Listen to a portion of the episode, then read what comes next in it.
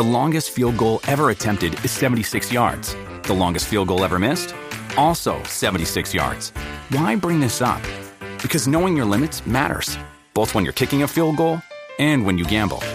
Betting more than you're comfortable with is like trying a 70 yard field goal. It probably won't go well. So set a limit when you gamble and stick to it. Want more helpful tips like this? Go to keepitfunohio.com for games, quizzes, and lots of ways to keep your gambling from getting out of hand.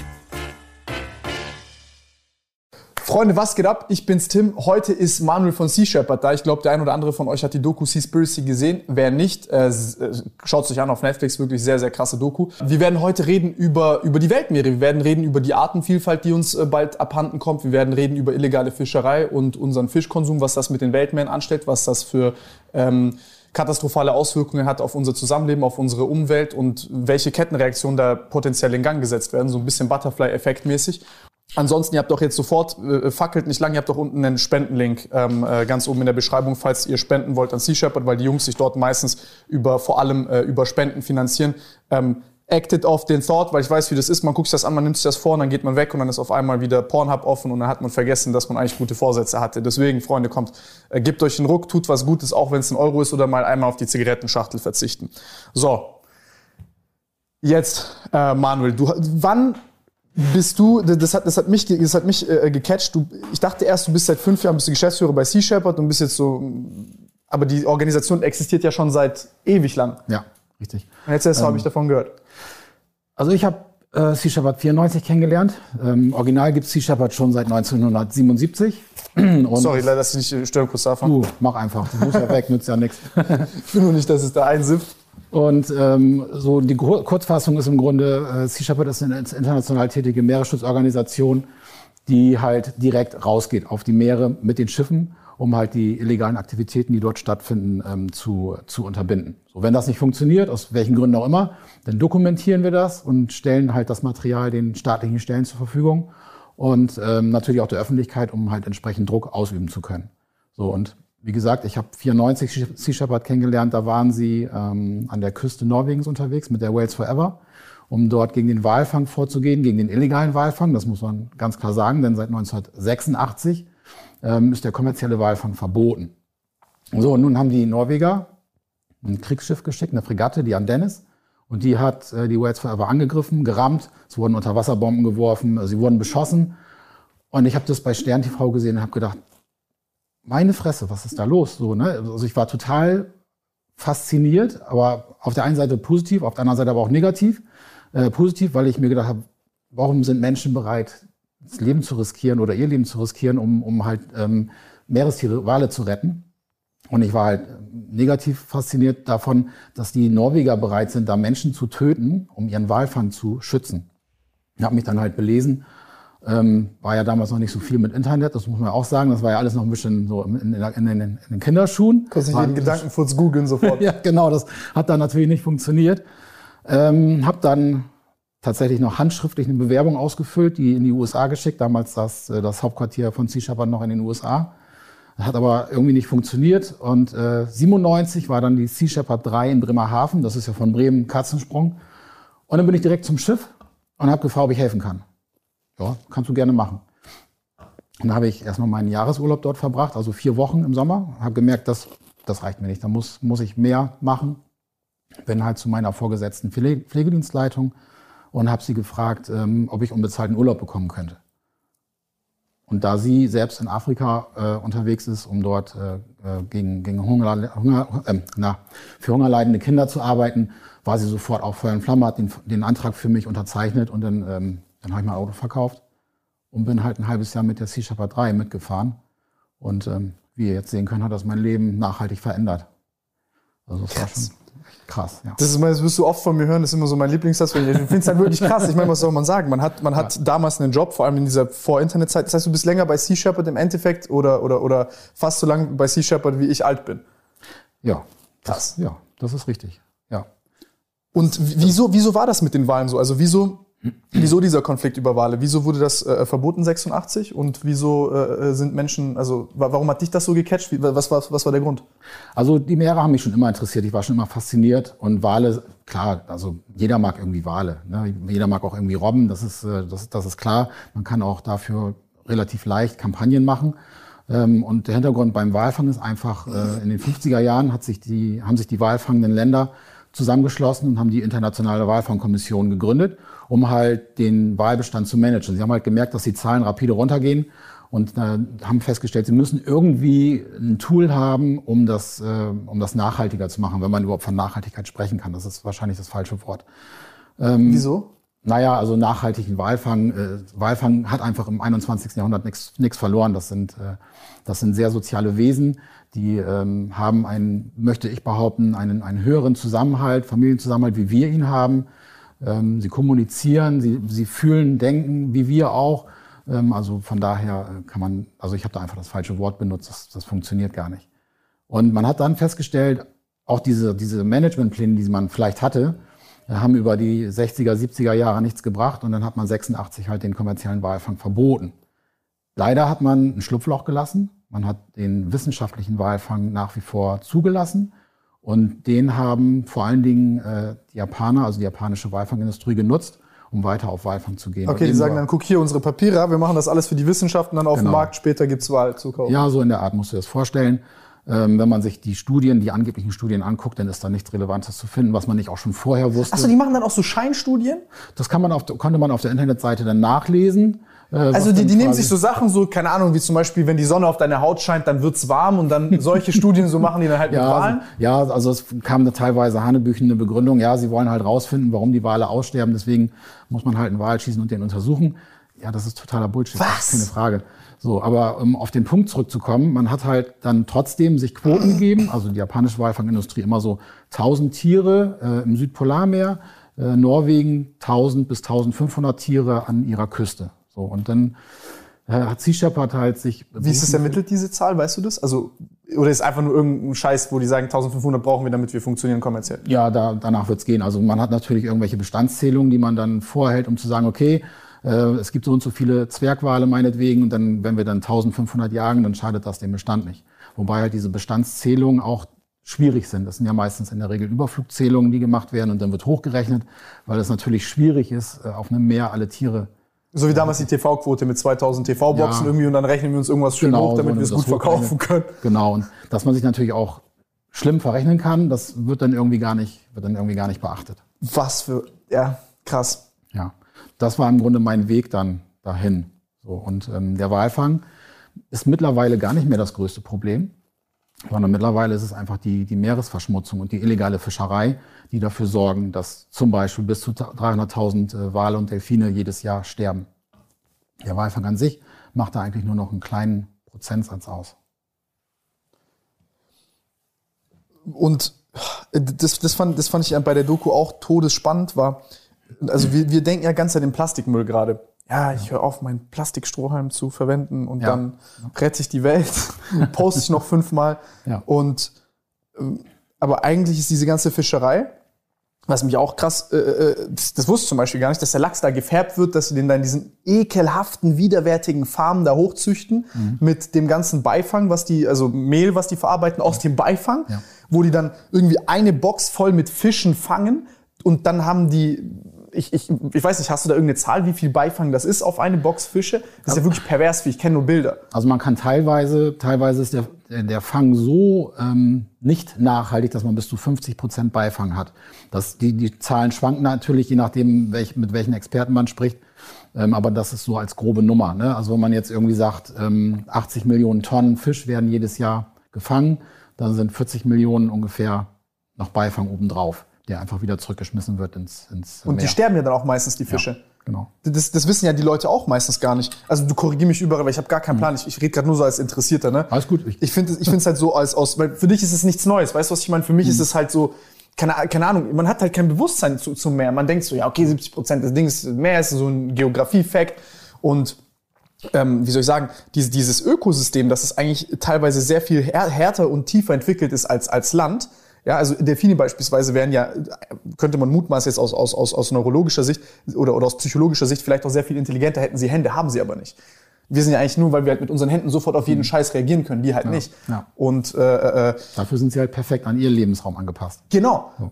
Aber wir sehen diesen Lebensraum nicht, haben Richtig. keinen Bezug dazu genau. und sehen dann halt den schönen Captain Igloo äh, äh, Stick Ja. und denken, in unserem Kopf ist ja auch dann, ah, da ist so ein kleines Fischerboot, da geht der dann raus mit seiner Angel, den angelt der dann und das, das, was dann bei mir landet, anstatt dass dann irgendwelche türkischen Frachter in Gambia sind und dort dann, keine Ahnung, äh, äh, in irgendwelchen gülleartigen äh, Kellern im, im, im, im, im, im, im Schiff, sorry, ich kenne die ganzen Schiffsbegriffe da nicht, aber und, und dann drei Wochen mit denen da irgendwie zurückfahren und du dir eigentlich denkst, Alter, wie zum Teufel kann man das essen? Also ist ja wirklich auch schon ekelhaft. Ja, also von frischem Fisch kann man sicherlich nicht sprechen.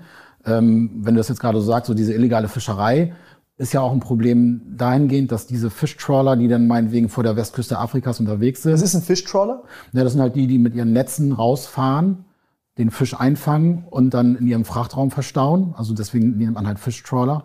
Und die, oft ist es so, diese kleinen Fischtrawler fallen dann raus auf die hohe See und übergeben ihren illegalen Fang an größere Schiffe. Und dort wird das oft mit äh, legal gefangenem Fisch gemischt, sodass der Verbraucher eigentlich gar keine Chance mehr hat, äh, zu unterscheiden, was ist denn jetzt eigentlich, das sieht man ja nicht, da ist ja keine, keine Plakette drauf. Äh, man kann aber grob davon ausgehen, dass jeder vierte bis fünfte Fisch, der auf dem Teller landet, illegal gefangen wurde. Das ist also eine unglaubliche Summe, die da, äh, die da zusammenkommt. Wenn man halt von 80 Millionen Tonnen spricht, ähm, dann ist das schon. Und es muss ja übertrieben schwierig sein, das zu kontrollieren, weil wenn du dir mal überlegst, keine Ahnung, also wenn, wenn die es hier in Deutschland hinkriegen, dass die hier, äh, was weiß ich, Drogen aus Kolumbien herschmuggeln über, über, über Hamburg. Nein, ich meine, wir haben ja übel wenig Land und, und da, da, da sehen wir nicht alles. Jetzt hast du halt diese gigantischen Seeflächen, Richtig. wo ich gehört habe, auch teilweise, wo ihr da auf dem Speedboot irgendwie acht oder zehn Stunden rumfahrt, bis ihr jemanden findet. Ja, genau. Das macht sie halt auch so schwierig. Ähm, und deswegen ist ja auch gerade so Westafrika für diese Illegalen so interessant, weil es dort kaum wirkliche äh, Küstenwache gibt. Die Staaten haben meistens nicht so die Ressourcen, um halt Küstenwache zu etablieren, die dann auch wirklich weit rausfahren kann. So diese kleinen Patrouillenboote, die sie haben, die können vielleicht ein bisschen rausfahren, aber die können natürlich nicht weit draußen dann ihre Gebiete kontrollieren. Ähm, und da treten wir halt auf den Plan. Ähm, Wir haben 2014, 2015 mit der Op- Operation Eisfisch äh, quasi angefangen, uns der, der IUU-Fischerei, also der illegalen, undokumentierten, unregulierten Fischerei zu widmen, weil wir gesehen haben, dass das ein Riesenproblem ist.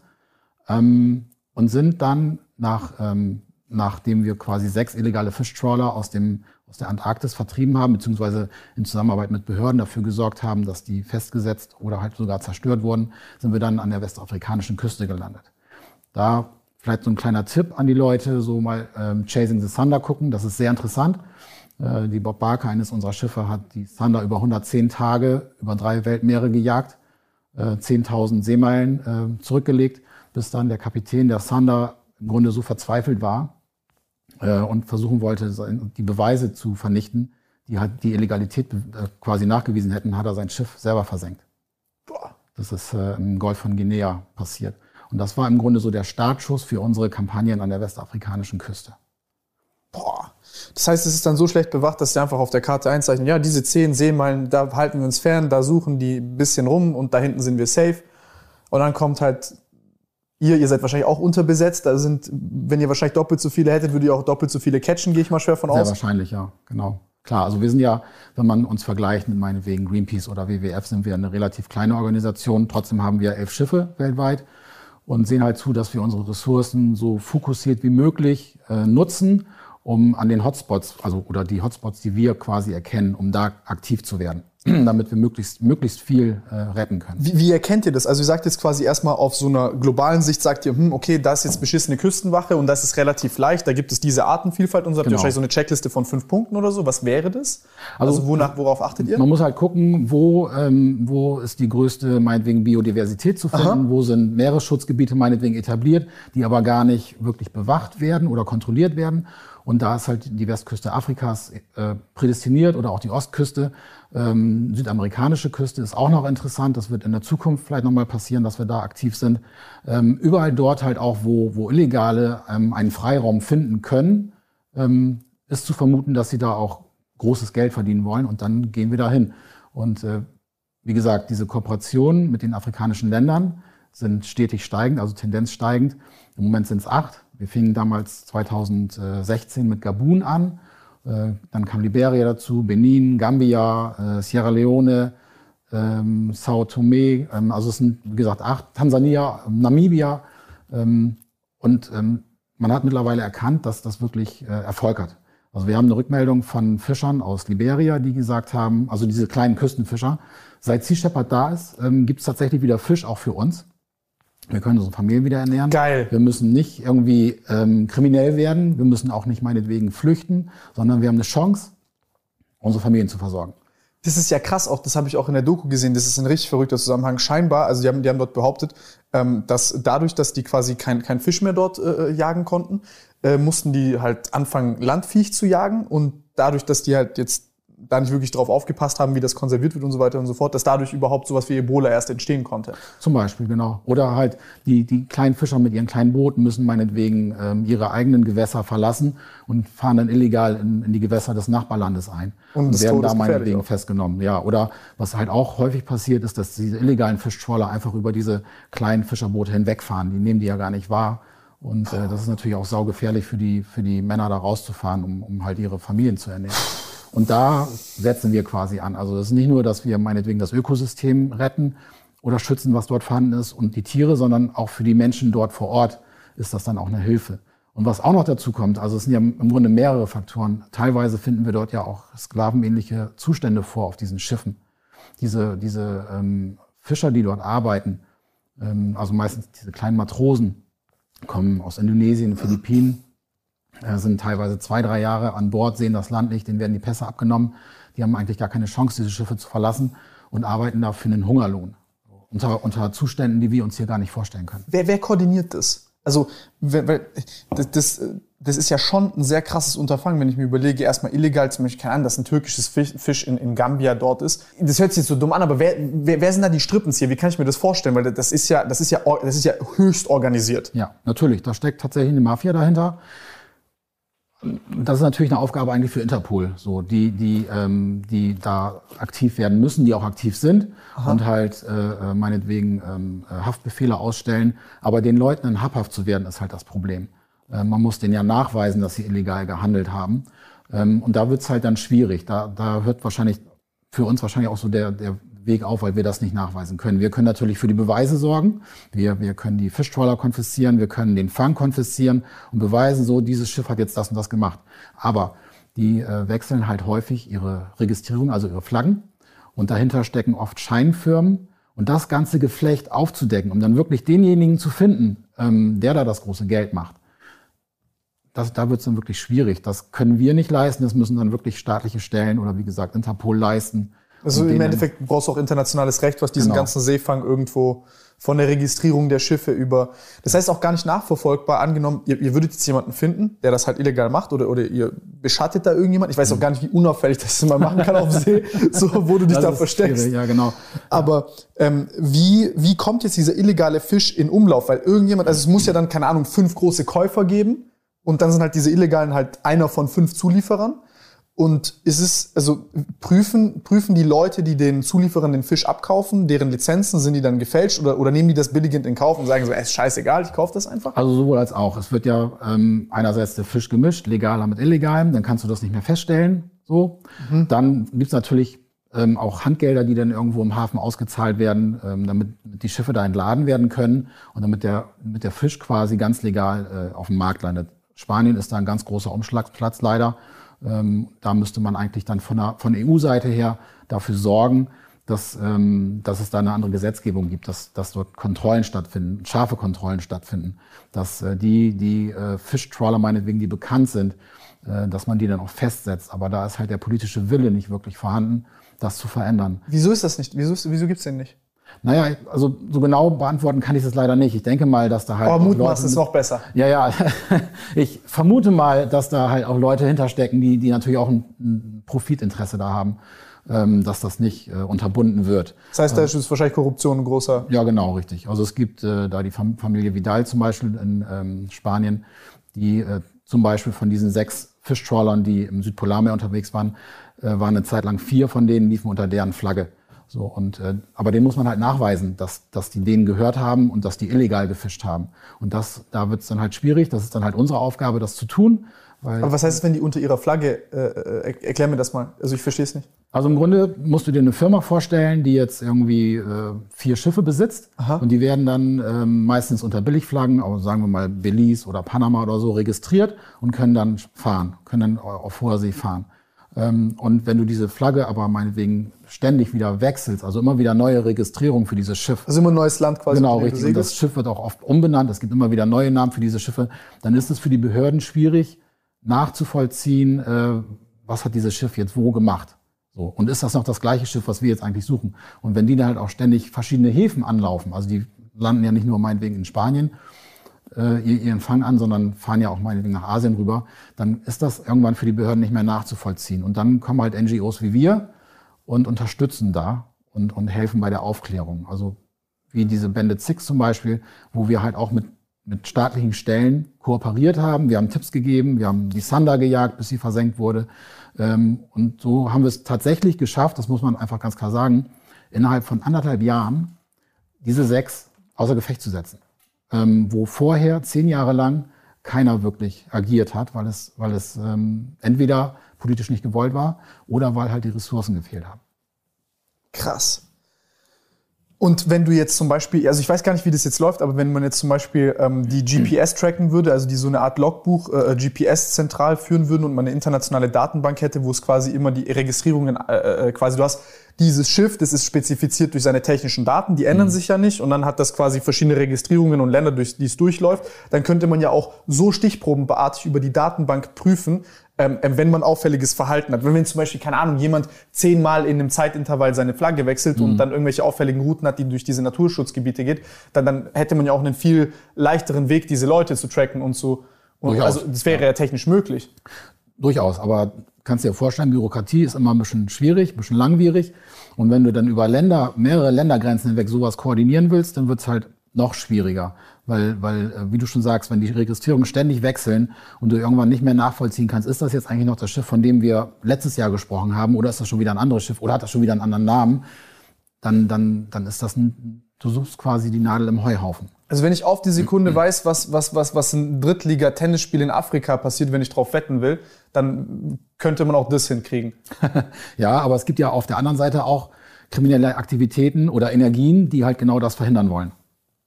Weil da natürlich eine Menge Geld zu machen ist. Was wir natürlich aber jetzt auch erkennen, dadurch, Muss ich mir Sorgen machen, dass ich die Zielscheibe bin, wenn ich hier solche vers- versuche, irgendwelche Lösungen zu propagieren. ähm, man, man merkt jetzt einfach, dass auch die Behörden langsam aufwachen. Dadurch, dass wir das auch publik machen, was da draußen stattfindet, ähm, werden auch Behörden wach und, und zeigen Interesse an unserer Arbeit und wollen kooperieren. So wie ich ja gesagt habe, ähm, die Tendenz ist steigend. Gerade die afrikanischen Staaten sind da wirklich führend. Das würde man sich halt auch von, von, äh, von europäischen Staaten wünschen, aber da gibt es halt wenig Interesse, ähm, wirklich zu kooperieren. Ähm, Beispiel, was jetzt so ein bisschen in so ein anderes Thema geht, ist äh, der Golf von Biscaya, wo halt französische Fischer unterwegs sind, die ähm, dafür verantwortlich sind, dass teilweise pro Jahr bis zu 10.000 Delfine dort in ihren Netzen ähm, sich verfangen und halt ertrinken. Da wäre der französische Staat eigentlich aufgefordert, ähm, das zu unterbinden, weil das eigentlich nicht ähm, erlaubt ist, weil das illegal ist. So, und Sea Shepherd Frankreich macht halt immer wieder darauf aufmerksam durch Kampagnen und hat auch Beweise vorgelegt, dass das passiert. Aber der französische Staat ist da einfach nicht, ähm, nicht gewillt, wirklich effektiv durchzugreifen. Also meinetwegen jetzt ein Küstenwachschiff rauszuschicken, um zu kontrollieren, wie die Fischer dort agieren. Aber warum nicht? Wenn man sie fragt, jetzt, was, ist- was ist der Grund? Ich meine, gibt es einen logischen Grund? Oft ist es halt Profit, Profitinteresse. So, und dann hast du natürlich auch ähm, ähm, Politiker, die natürlich auch wiedergewählt werden wollen. Und wenn du natürlich einem bestimmten Berufszweig ähm, irgendwas verbietest, dann musst du davon ausgehen, dass die dich nicht wieder wählen. Das sind so Gründe, die dafür sprechen, dass halt nichts passiert. Und das ist halt ein ganz dickes Brett, was wir halt bohren müssen, wollen. Ja, also auf der einen Seite, also ich, ich kann das nachvollziehen, mir tun da auch die Fischer leid. Auf der anderen Seite äh, äh, würde ich auch gerne, dass meine Kinder eines Tages auf einem, auf einem Planeten leben können, der lebenswert ist. Und äh, auf der anderen Seite ist, ist auch, auch ganz klar, diese, diese, diese, diesen, diesen Tieren geht's auch scheiße. Dadurch. Also es, es, ist, es ist ein Prinzipienkonflikt, aber mich, mich fuckt sowas ab. Also anstatt zu sagen, gut, wir, wir, wir, da muss man Druck, also jetzt mal ganz kurz auch für jeden Zuschauer hier, hier müssen wir als Bevölkerung Druck ausüben auf die Politik und ich rede jetzt nicht von irgendeinem Vandalismus oder so einem Scheiß, sondern einfach nur zu sagen, ist ganz einfach, wir zahlen hier so viele verdammte Steuern, zu sagen, okay, jetzt budgetiert uns mal diese Steuern und sagt uns, wie viel Prozent dieser Steuern gehen in was? Und wenn wir jetzt sagen, wir brauchen rechnerisch 0,3 Prozent der Steuern bei einem Steuersatz von X, die wir dann in den Topf reintun können, damit wir diese Dinge effektiv bekämpfen können und auch einen wirtschaftlichen Anreiz schaffen können, dass ihr zum Beispiel nicht nur von Spenden leben müsst, sondern vielleicht auch eine Prämie bekommt für jedes illegale Schiff, was ihr festsetzt, dann haben wir auch einen umgekehrten wirtschaftlichen Anreiz, weil letzten Endes sind wir alle egoistische Wichser und wir brauchen irgendeinen einen, einen, einen, wirtschaftlichen Anreiz auch. Also es gibt Leute wie dich, die, die einen Krankenpflegerberuf machen, was ich extrem ehrenwert finde und so, aber ich will nur sagen, davon kann man nicht ausgehen. Das sind die wenigsten Menschen, die, die in, in denen wirklich ein, ein großes altruistisches Herz schlägt die sowas machen, was du machst. Und ich mhm. habe da krasse Hochachtung vor, also Real Talk. Äh, kann man sich jetzt drüber unterhalten, jetzt jeder kommt und ah, Sea Shepherd hat auch komische Methoden und schmeißen da mit dem machen den Wal ungenießbar und rammen die, die, die Dinger. Und ich kenne noch diese ganzen Beefs mit Greenpeace, die man da von Anfang an hatte. Aber Freunde, also äh, im Gesetz steht festgeschrieben, dass ein Problem ist. Heiligt der Zweck, Zweck die Mittel. Ich weiß es auch nicht, können wir philosophisch uns darüber unterhalten. Aber jetzt verdammte Scheiße, es ist ein riesengroßes Problem. Und äh, äh, es, ist, es ist immer wieder die äh, Schlange, die ihren eigenen Schwanz frisst. Und wir sind gefickt, wenn es so weitergeht. Und wenn wir nicht darüber reden und nicht auch auf einer Systemebene Druck ausüben auf die Politik und sagen, hey, ganz klar, das ist das, was wir wollen und uns nicht zufrieden geben mit irgendwelchen scheinheiligen Antworten von wegen, ja, das geht nicht, wir haben da nicht Kräfte für, wir haben, müssen Probleme lösen. Und Natürlich. Ist schwer. Also, es, gibt, es gibt einen Spruch, den hat unser Gründer Paul Watson halt geprägt, if the oceans die, we die.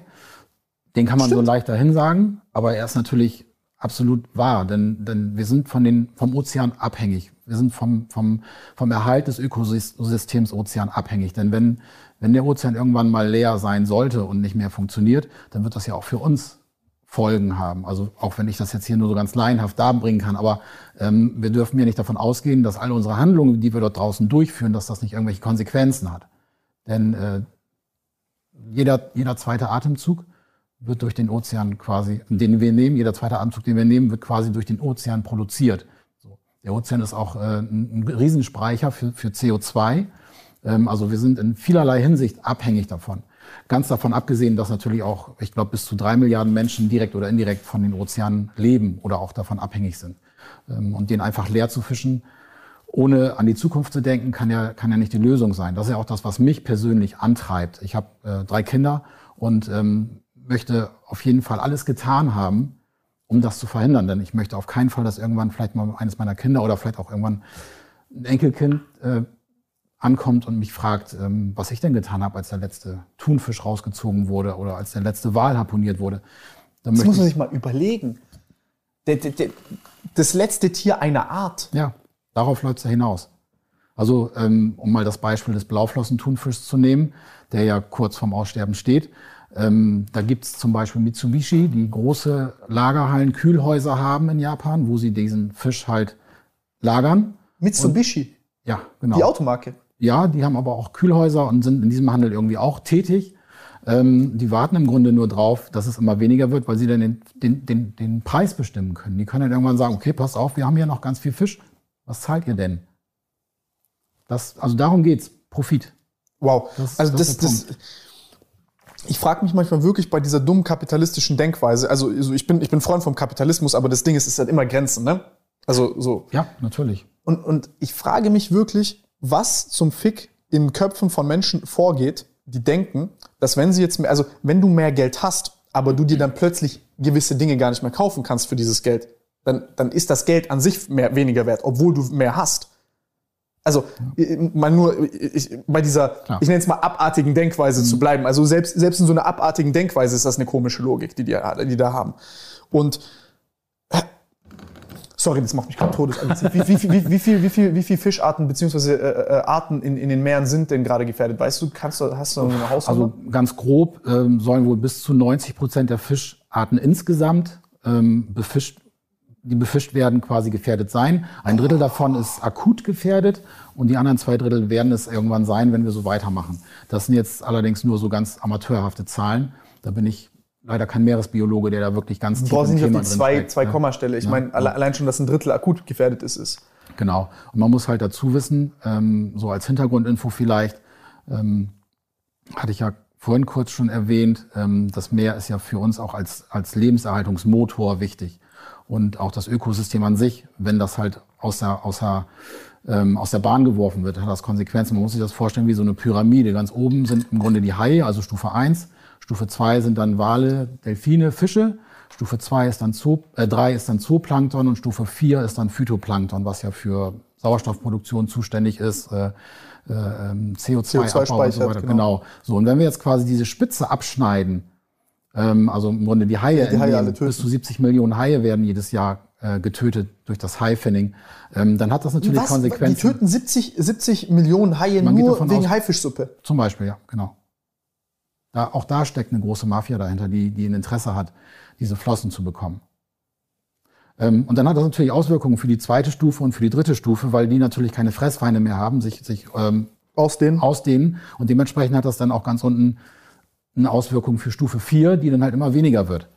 Also hat das irgendwann auch Auswirkungen auf uns, so langfristig gesehen. Aber Politiker denken. An dieser Stelle wäre es todesinteressant, äh, One Day im Podcast, da könnt ihr gerne empfehlen, ähm, vielleicht mit einem Meeresbiologen darüber zu sprechen, weil hier gibt es ja unterschiedliche Meinungen, wie hoch die Regenerationskapazität eines, eines, eines solchen Lebensraumes ist. Aber ich glaube, wir beide sind da mal, also ich bin jetzt kein Meeresbiologe und ich kann das jetzt auch nicht äh, äh, darstellen, aber mein persönlicher Instinkt ist bei sowas immer, lass es uns lieber nicht probieren, Ja, ob genau. sich der Lebensraum regenerieren kann, weil das ist über Jahr Millionen ne, hat sich das entwickelt. So dieses feingetunte, aufeinander abgestimmte Feedback-System, dass diese ganzen Millionen von Arten miteinander dort äh, leben und die Welt halt so ist, wie sie gerade ist. Und vielleicht kann sich der Planet darauf anpassen, aber wir halt nicht.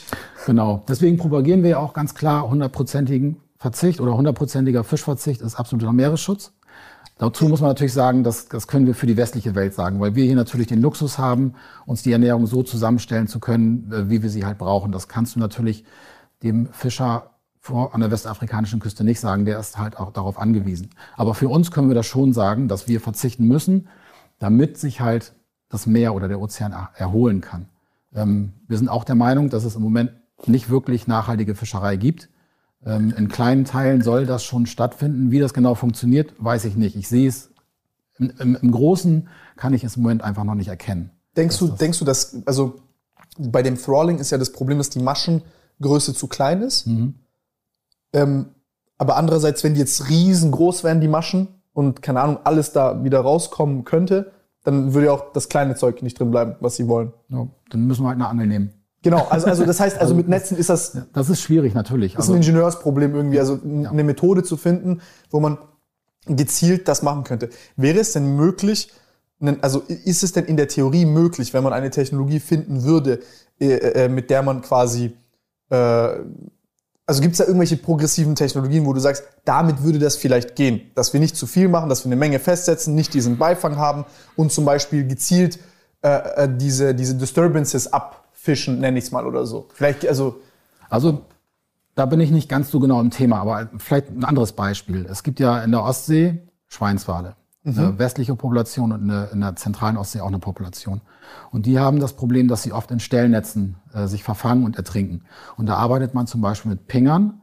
Also das heißt, die Netze oder manche Netze, die halt eine gewisse Größe haben, sind bepingert. Alle paar Meter ist so ein Pinger, die halt Geräusche aussenden, um den Schweinswal dann zu vergrämen. Ähm, das funktioniert nicht wirklich gut. Dann hat man irgendwann weiter PAL, sogenannte PAL-Geräte ähm, entwickelt. Die sollen angeblich besser funktionieren, aber wirklich, wirklich aussagekräftige Feldversuche konnte ich bis jetzt noch nicht entdecken.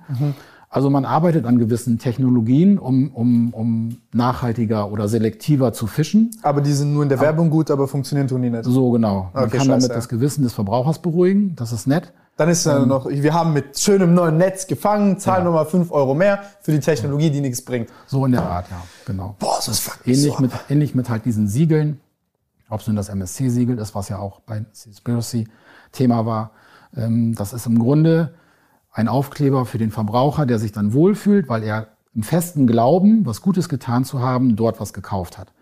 Dass da aber eine Menge auch wieder Profitgier dahinter steckt und auch eine Menge Schummelei meinetwegen, wissen die meisten ja nicht. Also Net Seaspiracy hat jetzt einiges aufgedeckt, aber es muss halt noch viel mehr Aufklärung kommen, damit der Verbraucher eine echte Chance hat, ähm, da, da eine Auswahl zu treffen. Ich meine, letztendlich, der Verbraucher hat eigentlich die größte Waffe in der Hand, wenn ich das mal so sagen darf, und zwar das Portemonnaie. Er kann jeden Tag an der, an der Ladentheke entscheiden, was er will. Und äh, wenn er im Grunde dann äh, auf diesen Fisch verzichtet, dann merken das natürlich auch die Produzenten und müssen dementsprechend ihr, ihr Angebot umstellen. Also im Grunde kann jeder Verbraucher jeden Tag für einen Umschwung sorgen. Also es gibt ja oft Leute, die sagen, oh, was soll ich alleine denn schaffen? Ich kann das doch gar nicht verändern und so. Falsch. Jeder Einzelne kann was bewirken. Jeder das sind Einzelne. diese kleinen Dinge, die es, genau. die es verändern. Es Wenn Paul das damals gesagt hätte, als er Sea Shepherd gegründet hat, dann hätte er gleich einpacken können. Und jetzt kann man ja sehen, was daraus geworden ist, aus dem, was er 1977 gestartet hat. Und außerdem ist es auch gar nicht gesund. Ne? Also zum Beispiel diese Quecksilberbelastung jetzt, keine Ahnung, so, so, so, so ein Hammerfisch, das ist äh, Hammerhai, das isst eh keiner. Also gibt auch wahrscheinlich Verrückte, die das essen. Aber äh, so zum Beispiel bei Thunfisch oder so, wenn du da jetzt jede Woche Thunfisch isst, ein, zwei Mal pro Woche oder so, das ist von der Quecksilberbelastung todesunschädlich. Also an die Egoisten unter euch, passt auf euren Körper auf. Also oder Leute mit gesundem Menschenverstand, also die ganze Zeit meinen Thunfisch essen zu müssen wegen Protein, äh, würde ich, würde ich bleiben lassen. Also euer Nervensystem wird es euch danken auf lange Sicht und könnt ja mal googeln, Quecksilberbelastung mit Fischen und so. Ähm, weil ich glaube, dass man auch vielleicht mal die Leute so. Es gibt verschiedene Wege, wieso man mal Mhm. darauf schauen sollte, wie viel Fisch man isst. Natürlich. Ähm, komplett zufrieden mit dieser gar kein Fisch-Politik bin ich persönlich nicht. Ich bin halt, also ich, ich, ich muss auch offen sagen, ich esse gerne Fisch. So, ich komme aus Jugoslawien, wo das halt auch so, ne, keine Ahnung, da angeln die halt wirklich mit der Angel, ziehen Mhm. ihn raus und dann isst man das halt. Und wenn ich mir aber diese, diese, diese, Netzgeschichten angucke und Co., also es ist, ein sehr, ich, ich kann den Struggle nachvollziehen, weißt du, was ich meine? Also es ist, Ja, nicht, es ist nicht so einfach zu sagen, jetzt von heute auf morgen, ey, ich verändere etwas in meinem Leben, weil es einfach der Bezug nicht da ist. Du bist nicht jeden Tag im Meer, verstehst du? Du siehst das jeden Tag. Für dich ist das, Mhm. klar. man muss diese Bilder mal gesehen haben. Also ich weiß gar nicht, ob wir die hier einblenden dürfen oder so, aber ey, guckt euch das mal an, wie das aussieht, wenn die zum Beispiel diesen Beifang haben und du diese sterbenden, wie soll ich sagen, Fische hast, die dort on board sind, die, die, die, die alle nach Luft schnappen und elendig ersticken. Ja. Über Stunden. Ja, also natürlich ähm, bin ich jetzt nicht so naiv zu glauben, dass jeder sich vegan ernährt. Das ist natürlich für jeden die persönliche Entscheidung, wie er sich ernähren will. So, das ist gar keine Frage. Ähm, ich denke, die Menge macht's einfach. So, wenn jemand jetzt gar nicht auf Fisch verzichten möchte, dann kann man vielleicht drüber nachdenken, zu reduzieren. Das zu reduzieren, genau. Dann ist es vielleicht nicht dreimal die Woche, sondern vielleicht nur einmal die Woche. Dann ist auch schon viel geholfen. So, ähm, mir persönlich, für mich persönlich ist das nicht der richtige Weg. Ich esse, glaube ich, seit meinem 24. Lebensjahr kein, kein Fisch mehr ähm, und bin seit einiger Zeit vegan unterwegs. Aber wie gesagt, das ist jedem seine persönliche Entscheidung. Wenn man jetzt meinetwegen von diesen Omega-3-Fettsäuren spricht, die man ja nun unbedingt haben soll, die der Fisch halt enthält, die hat er ja Andere auch nicht Wege. auf natürliche Weise, sondern die muss er ja auch zuführen. Da kann man im Grunde auch gleich dann Algensalat essen oder Algenkekse oder Algenbratwürste, keine Ahnung, gibt es ja auch verschiedene Möglichkeiten. Aber ich verstehe, was du sagst, dass, ähm, dass man das nicht jedem überdäubeln kann, ähm, das ist klar. Ja, es, es, es es ist schwierig. Also ich, ich glaube, ich glaube, es ist ein komplexes Problem und ich glaube, dass der Verzicht allein nicht die Lösung ist, sondern man muss auch ganz harte Regeln, also man braucht auch Zuständigkeiten und auch einen großen Plan, wie man das ändert. Weil allein zum Beispiel mit diesen Netzen ist es ja auch so, die sind ja nicht nur problematisch wegen dem Beifang, sondern es ist ja auch so, wie ich das jetzt verstanden habe, dass sie diese ganzen Korallenriffe absägen. Zum Beispiel diese Schleppnetze, die halt über den Boden gezogen werden, ähm, die machen im Grunde an dem Grund alles, die zerstören alles, die hinterlassen eine Wüste dort unten. Sieht halt keiner. Genau, es sieht halt keiner. Das ist halt das Das größte fand ich sehr Problem. krass. Keiner sieht, was da passiert, deswegen gibt es auch keinen Aufschrei. So, und da sind wir natürlich dann aufgerufen, ähm, aufzuklären, was dort passiert und Druck auszuüben. So, das ist nicht immer leicht, aber es funktioniert zum Glück immer besser, weil es halt immer mehr ein Bewusstsein gibt äh, für, für die Umwelt. Da hat natürlich auch Fridays for Future meinetwegen ähm, gut dazu beigetragen. Ähm, Seaspiracy hat jetzt auch nochmal für einen Aufschrei gesorgt. Und, und da müssen wir halt ansetzen und immer weiter aufklären, damit die Leute halt realisieren, was wir mit unserem Handeln da draußen anrichten. Mal so gesprochen, wenn das hier an Land passieren würde, würde es einen riesen Aufschrei geben. Die Leute würden durchdrehen wahrscheinlich, was da für eine riesen Zerstörung stattfindet. Ähm, aber da sieht es keiner, wie du sagst. Ich glaube, das Problem ist so, dass man, dass man generell so ein Bewusstseinsproblem hat. Also in, in vielen Dingen, die wir tun, dass wir in so in diesen, ich nenne es mal, scheinbar fortgeschrittenen westlichen Zivilisationen denken, dass alles vom Himmel fällt. Also alles gibt's ja alles schon. Man ist schon so aufgewachsen, weißt du? Also ich meine, du bist noch mal älter als ich, du wirst ja noch mal besser wissen als ich. Aber äh, ich bin in so einer Mischgeneration aufgewachsen, wo man halt noch geklingelt hat bei anderen Leuten und so und vorm Handy und ich dann erst so mit 16, 17 ein iPhone hatte.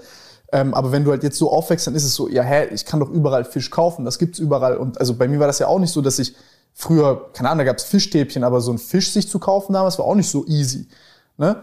Und oder generell Dinge und, und dieses Bewusstsein ist, glaube ich, ein riesengroßes Problem. Ey, ja, wir, wir verbrauchen einfach viel zu viele Ressourcen, viel zu schnell. Ja. Also es gibt zu viele Menschen, das ist klar, wir haben eine Überbevölkerung und ähm, gerade die Industrieländer, also Deutschland jetzt meinetwegen von weg, hat seine Ressourcen ja immer früher im Jahr quasi schon für das ganze Jahr verbraucht. Dieser Tag rückt ja immer näher quasi ans, an den Anfang des Jahres. Das ist ja gar nicht nötig. Das, das heißt im Grunde, wir verbrauchen das, was eigentlich für nachfolgende Generationen ähm, gedacht ist. Wir leben quasi auf Pump.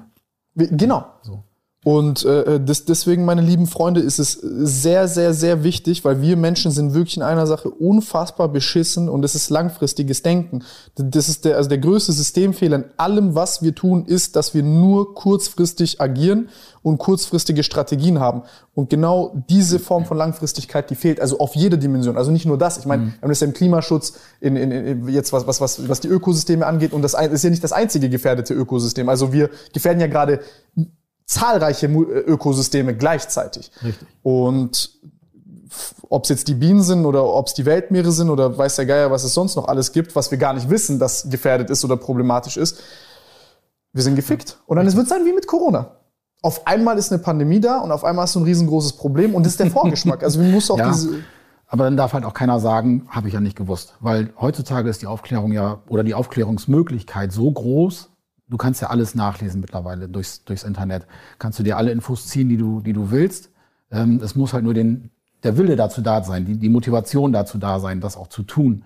Und dann auch die Bereitschaft, meinetwegen so ein bisschen aus dieser, aus dieser Bubble rauszukommen, aus dieser Bequemlichkeit rauszukommen, ja, ja. vielleicht auch mal den eigenen Lebensstil so ein bisschen anzupassen an die Gegebenheiten. Und nicht einfach nur zu nehmen, zu nehmen, zu nehmen, weil es ist ja da, sondern auch mal zu überlegen, okay, was hat denn das für Auswirkungen, äh, wenn ich jetzt nach wie vor so weitermache?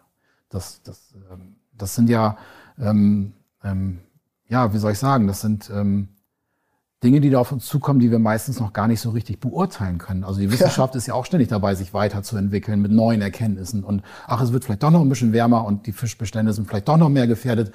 Ja, die, die Prognosen werden immer beschissen. Ja, genau, richtig. Und keiner hört wirklich auf die Wissenschaft. Also ich meine, die geben ja immer wieder ihre, ihre Empfehlungen auch für Fischereiquoten raus, die dann immer wieder durch die Politik getoppt werden, weil die äh, äh, sich nicht in der Lage sehen, da wirklich mal harte Einschnitte zu machen. Und da müssen wir gar nicht mal weit weg gucken. Das passiert ja auch bei uns in der Nordsee, Ostsee, ähm, wo, wo ständig Quoten rausgegeben werden, die eigentlich wissenschaftlich betrachtet zu hoch sind. Ja, weißt du was, weißt, was da oft das Problem ist, ist, glaube ich, auch einfach das Durchsetzungsvermögen. Also das, das, das ist mit der Wissenschaft so ganz witzig, weil ähm, das sind, das sind Top-Leute, und mal jetzt angenommen die Methoden und so weiter und so fort, die Erkenntnisse, die sie dort liefern, die sind ja auch in den meisten Fällen wirklich sauber. Das sind Leute mit ordentlichen Intentionen und so weiter und so fort. Das kannst du angucken, dann ist das peer-reviewed, das stimmt, was sie sagen. Aber die Durchsetzungskraft, die fehlt so ein bisschen, ja. weil das sind so, das sind so gescheite Menschen, die sich dann ähm, darüber abfacken oder sich darüber, wie soll ich sagen, verunsichern lassen, dass sie dann vom, vom Hundertstel ins Tausendstel gehen. Und so diese große Tendenz oder diese große Sache zu sagen, ey, scheiß jetzt mal drauf, ob das jetzt 2,78 Prozent sind oder, oder 4 Prozent, das ist passiert. Wir müssen jetzt was dagegen tun. Und ich glaube mal, so diese letzte Konsequenz, die fehlt so ein bisschen und langsam deswegen auch, ist einfach wichtig, Freunde, spricht darüber und lebt selbst. Seid Vorbilder selbst, lebt es vor, nimmt euch selber, sucht euch etwas und macht es selbst und inspiriert so euer Umfeld. Das ist die einfachste Art und Weise und, auf, und, und lasst die Leute auf Instagram in Ruhe. Schreibt, verurteilt nicht jeden Menschen. Das ist auch nicht der Weg. Ja? Ich habe vielleicht nochmal ein kleines Beispiel, um das auch nochmal deutlich zu machen, ähm, was eigentlich passiert, wenn wir ständig irgendwas aus dem Meer nehmen. Und zwar in der, es gab in den USA gibt es eine Uni, die hat eine Studie gemacht äh, an der Ostküste mhm. der USA. Da gab es eine Muschelindustrie. So, und in diesem Bereich dieser Muschelindustrie, das war wohl auch sehr florierend, das Geschäft lief gut. Da hat man nun entschieden, oder man hat quasi dafür gesorgt, dass die großen Haiarten alle entnommen werden.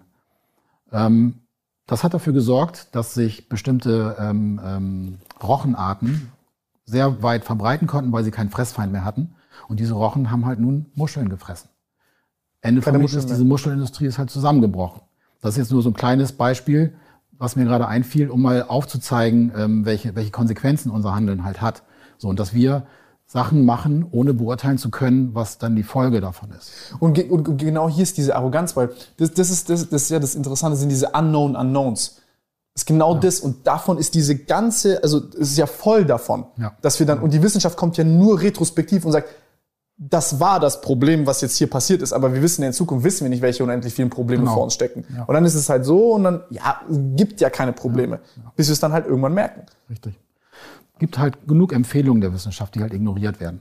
Wir haben ja hier in der Ostsee, um das vielleicht nochmal zu verdeutlichen, ähm, zwei Schweinswaldpopulationen. Einmal in der westlichen Ostsee soll irgendwann mal bei 40.000 Tieren gewesen sein und laut Experten ist sie jetzt bei 10.000 bis 15.000. Also die Zahlen schwanken ja immer so ein bisschen. Ähm, so ganz genau kann das wahrscheinlich keiner sagen. Und dann gibt es in der zentralen Ostsee eine Population, die war mal bei 5500 Tieren und ist jetzt laut dem Samba-Projekt, das wurde 2013, 2014 durchgeführt, bei 450 Tieren. Das heißt, die sind auch akut vom Aussterben bedroht. Ähm, es gibt Naturschutzgebiete in der Ostsee, die ausgewiesen wurden. Da hat leider Deutschland aber Ewigkeiten dafür gebraucht, das zu tun. Seit 2017 sind diese jetzt etabliert, aber man hat bis zum heutigen Tag immer noch keine Managementpläne entwickelt, wie man denn mit diesen Naturschutzgebieten umgehen will. Das heißt, die Politik ist unglaublich langsam, da wirklich Lösungen zu finden, Weil die keinen Druck haben. weil sie keinen Druck haben, genau. Und auch nicht die Notwendigkeit sehen, da meinetwegen jetzt Kein Druck und zu kein sorgen, Cash. dass diese Spezies halt nicht ausstirbt. So. Und ich meine, 450 Tiere ist wirklich nicht viel. Experten sagen, es dürfen maximal zwei Tiere pro Jahr im Beifang landen, damit diese 450 nicht gefährdet werden. Aber keiner weiß genau, wie viele im Beifang landen, weil keiner das so richtig genau kontrolliert. Es gibt Todfundzahlen, Schleswig-Holstein, Mecklenburg-Vorpommern, aber weiter Richtung Osten gibt es das schon nicht mehr. Also weißt du im Grunde gar nicht, ähm, gibt es diese 450 Tiere überhaupt noch? Weil die Studie ist ja nun auch schon ein bisschen älter. Wie gesagt, 2014. Ähm, Sind es vielleicht nur noch 300? Keine Ahnung. Keiner weiß es so genau. Man behauptet, die, die Population ist stabil. Aber was ist denn bei 450 stabil? So. Und um das vielleicht nochmal noch ähm, drakonischer zu sagen, im Golf von Kalifornien gibt es einen, so einen Verwandten, den Wakita. Ähm, da gibt es nur noch 12 bis 15 Tiere laut Experten. Das Was? heißt, die sind noch näher dran, ausgerottet zu werden. Die sterben halt auch in Netzen. Diese Netze werden von mexikanischen Fischern ausgebracht, um den Totoaba zu fangen. Das ist halt ein spezieller Fisch. Und da will man halt die Schwimmblase haben. Und diese Schwimmblase ist halt in Asien sehr begehrt. Auch da gibt es tatsächlich mafiose Strukturen. Da steckt ein Kartell dahinter, weil da halt eine Menge Geld zu machen ist. Ähm, das ist auch eine der Kampagnen. Sea Shepherd USA ist dort aktiv mit zwei, drei Schiffen. Das ist eine der Kampagnen, wo wir wirklich am, am härtesten angegriffen werden von den Fischern. Weil Ja. halt da das Kartell dahinter steckt. Da kann ich den Film Sea of Shadows empfehlen. Das ist auch eine Dokumentation, da wird das sehr gut beschrieben. Ähm, wir sind halt dort vor Ort, um halt diese ganzen Netze zu entfernen, die dort, äh, die dort im Golf von Kalifornien schwimmen. Ich glaube, im letzten Jahr haben wir bis zu 800 Netze rausgeholt. Ähm, wir, wir geben natürlich nicht auf, aber die Chance, dass der Wie, Bakita die liegen da rum oder? Ne, die werden halt ausgebracht von den Fischern. Teilweise werden diese Netze ja auch verloren. Das ist ja auch ein riesengroßes Problem, was man nochmal extra Oh diskutieren mein Gott, dann kann. bleibt es einfach nur. Und äh, die wollen halt diesen Totoaba haben und setzen illegalerweise diese Netze. So. Nun gibt es natürlich die, die mexikanische Marine, die mit uns kooperiert, die auch dagegen vorgeht, die aber natürlich auch chronisch unterbesetzt ist und nicht genug Mittel hat, um das wirklich überall kontrollieren zu können. Und da treten wir dann halt auf den Plan und helfen und unterstützen, soweit wir das können. Aber ähm, wie gesagt, es ist halt eine sehr aggressive Grundstimmung dort, ähm, die es halt sehr schwierig macht zu arbeiten. Aber wie gesagt, aufgeben ist keine Option. ist keine Option.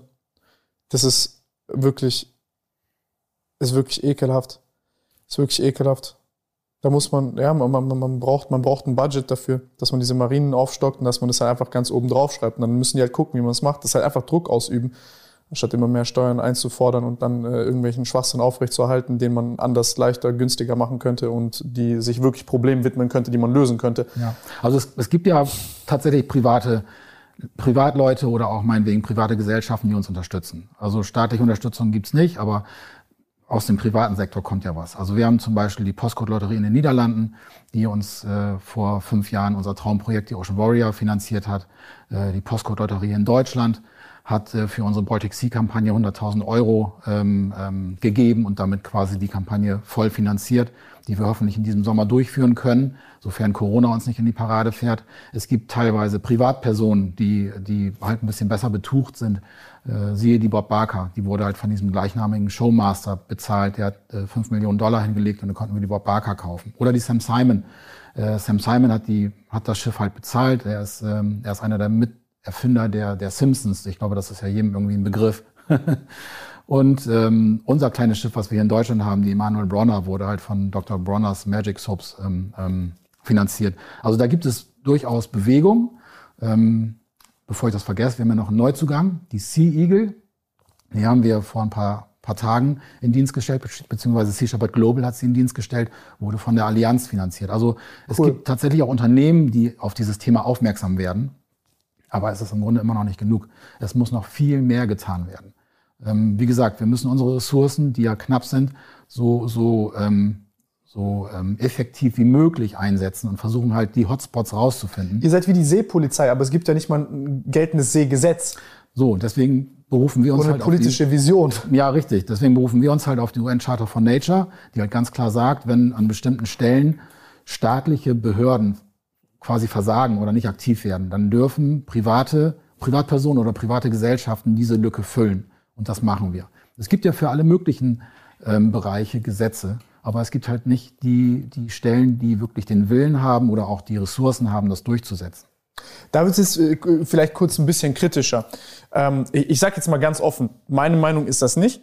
Aber ich weiß, dass mir Leute vorwerfen würden, deswegen werden, deswegen, deswegen führen wir dieses Gespräch. Eure Methoden werden ja häufig kritisiert. Damals habt ihr Schiffe gerammt, damit die dann untergehen und sinken und so weiter und so fort. Ähm, da sind Fischer, ich meine, wenn du sagst, da sind auch Sklaven in Anführungszeichen drauf, die im Endeffekt von der Mafia genötigt werden, illegalen Fischfang zu machen und die können es auch nicht besser, die sind dann Opfer von dem ganzen Ding. Wie, wie siehst du, das hat ja auch äh, in der frühen Gründung von Sea Shepherd dazu geführt, dass sich, glaube ich, Greenpeace da super distanziert hat von Watson und von Sea Shepherd und so weiter und so fort.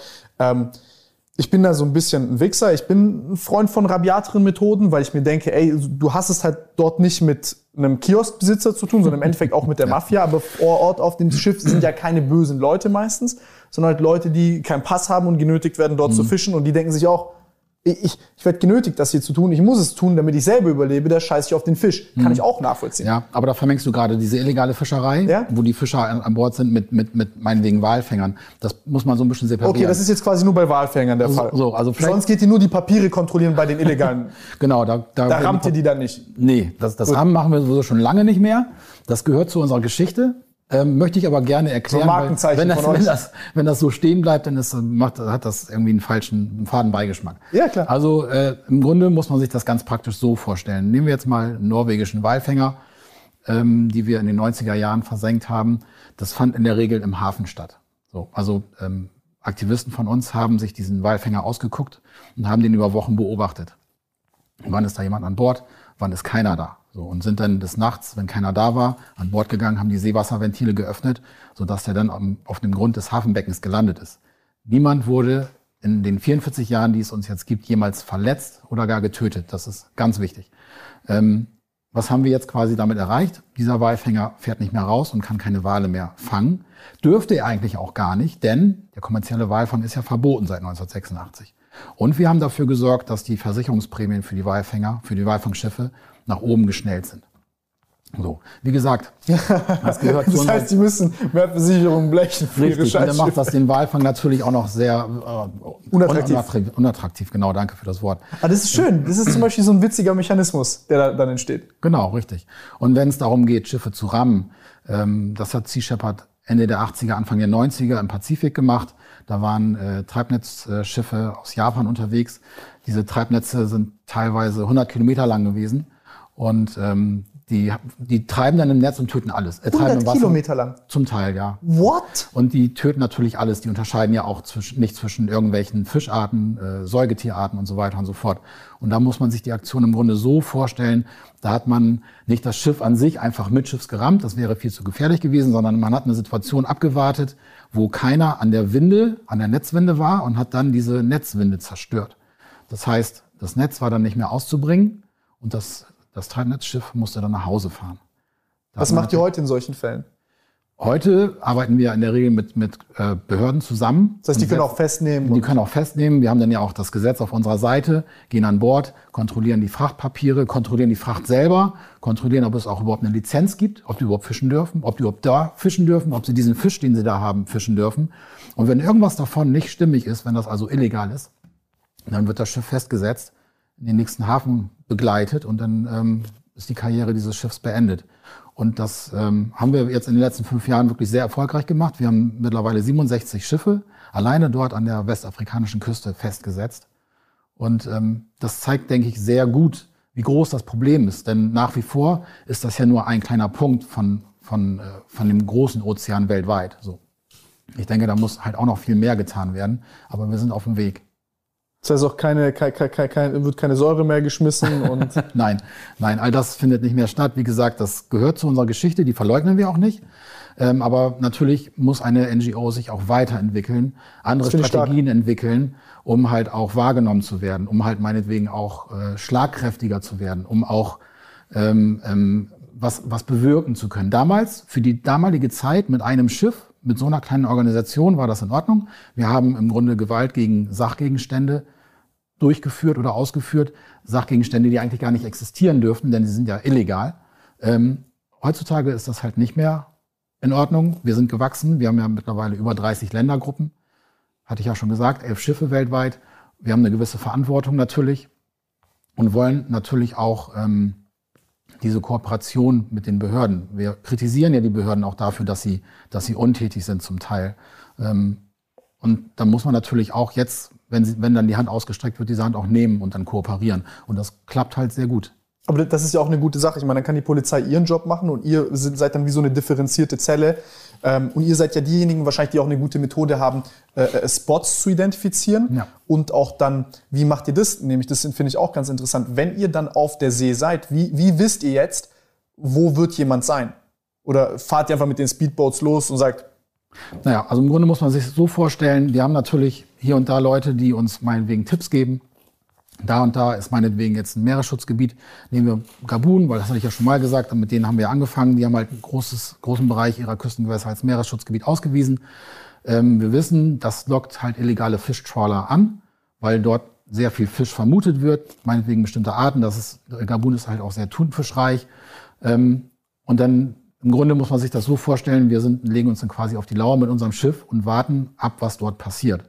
Und wenn wir dann feststellen, okay, da ist jetzt ein Schiff äh, im, im, im Meeresschutzgebiet, dann kontrollieren wir, okay, was ist das für ein Schiff? Äh, können wir die Registrierung nachvollziehen? Kennen wir das Schiff? Und dann äh, fahren wir drauf los und ähm, inspizieren erstmal im ersten Schritt und ähm, müssen dann natürlich agieren, wenn es dann illegal dort war. Ähm, und so läuft das im Grunde. Also manchmal ist es natürlich auch oder vielleicht, ich muss das anders sagen, ähm, man darf sich das nicht zu sehr seeromantisch vorstellen. Also man ist auf einem Schiff, 98 Prozent sind harte Arbeit. Das habe ich selber halt auch festgestellt. Also ja, wenn du zu Sea Shepherd gehst, dann musst genau. du auch erstmal kochen, sauber machen und so weiter, Gehört bevor dazu, du da im Speedboat zehn Stunden sitzt und richtig. irgendwelche Missionen machst. Genau, und zwei Prozent sind vielleicht Abenteuer. Also das gilt halt auch für diese Kampagnen.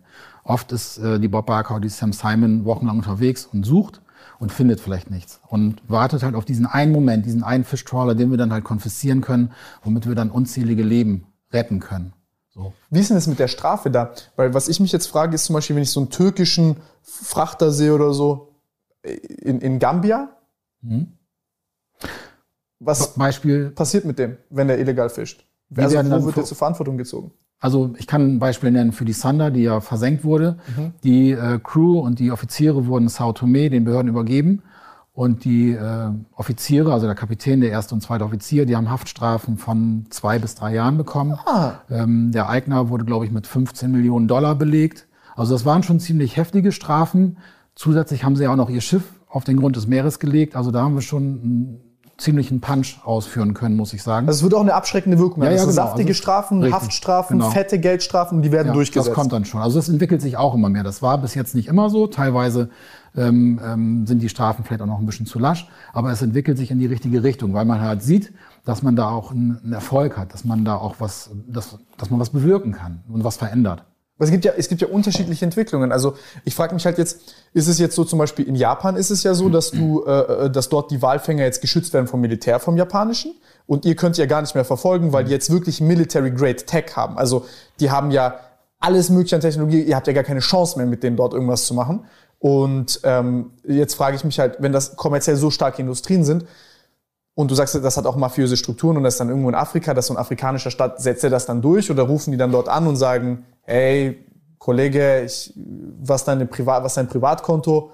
Ich hau dir da ein bisschen was drauf, gehen wir von den 15 Millionen runter auf zwei, die kommen auf dein Privatkonto, dann zahle ich nochmal drei an den Staat, mehr habe ich nicht. Klar, also die Hintergründe kann ich nicht sagen, weiß ich nicht. Also ich denke mal, die, die, die Tendenz geht wirklich in, in eine positive Richtung. Also die, die, Afrikaner, mhm. die afrikanischen Staaten sind halt wirklich sehr, sehr ähm, kooperativ und wollen ja auch die Zusammenarbeit und entwickeln sich in diese Richtung, weil sie okay, einfach cool. erkennen, dass sie damit eine Veränderung schaffen können, auch für ihre Leute vor Ort. Das ist halt denen jetzt mittlerweile auch wichtig geworden. Früher, man hat lange Jahre diese IUU-Fischerei unbeobachtet gelassen. Man hat dieses Problem immer größer werden lassen. Aber mittlerweile hat man erkannt, dass man das eindämmen muss, dass man da irgendwie gegen vorgehen muss. Und wenn du sagst Japan, ja, wir waren lange Jahre im, im Südpolarmeer unterwegs und haben halt dort die, die äh, japanische Walfangflotte gejagt, um sie halt an ihren illegalen Aktivitäten zu hindern. Mittlerweile sind sie dort nicht mehr. Das heißt, da haben wir tatsächlich gewonnen. Und das Waldschutzgebiet, das es im Südpolarmeer gibt, ist auch wirklich ein Waldschutzgebiet. Leider hat Japan die Rückkehr zum kommerziellen Walfang erklärt und tun das jetzt halt an ihrer Küste. Das heißt, da sind uns die Hände gebunden. Wenn wir da hinfahren würden, mhm hätten wir wahrscheinlich sehr schnell kein Schiff mehr. Ihr Recht. ne? Und die, unsere Aktivisten wären wahrscheinlich im, im Gefängnis. Also da kann man einfach nur noch durch Aufklärung und politischen Druck arbeiten. Das ist aber ja nicht unser Weg. Das müssen dann andere, andere NGOs machen, die halt politisch äh, aktiver sind. Wir sehen uns ja wirklich als eine Truppe, die rausgeht, um das mal so platt zu sagen, und da draußen für, für den Unterschied sorgt. Nee, ihr seid, ihr seid, die, ihr seid die Seepolizei, die anpackt. Ja, Neptunes Navy kann man es auch nennen. Ja, nee, das, das ist auch cool. Ich meine, das, das ist ja, man sieht es ja im, im fundamentalsten im, politischen System auch. Du hast Politik, du hast Recht, du hast Gesetz, äh, du hast, du hast ja. Durchsetzung von Gesetz. Ja, genau. Und das, das, das, da müssen die Zahnräder ineinander greifen. Also ich finde es großartig.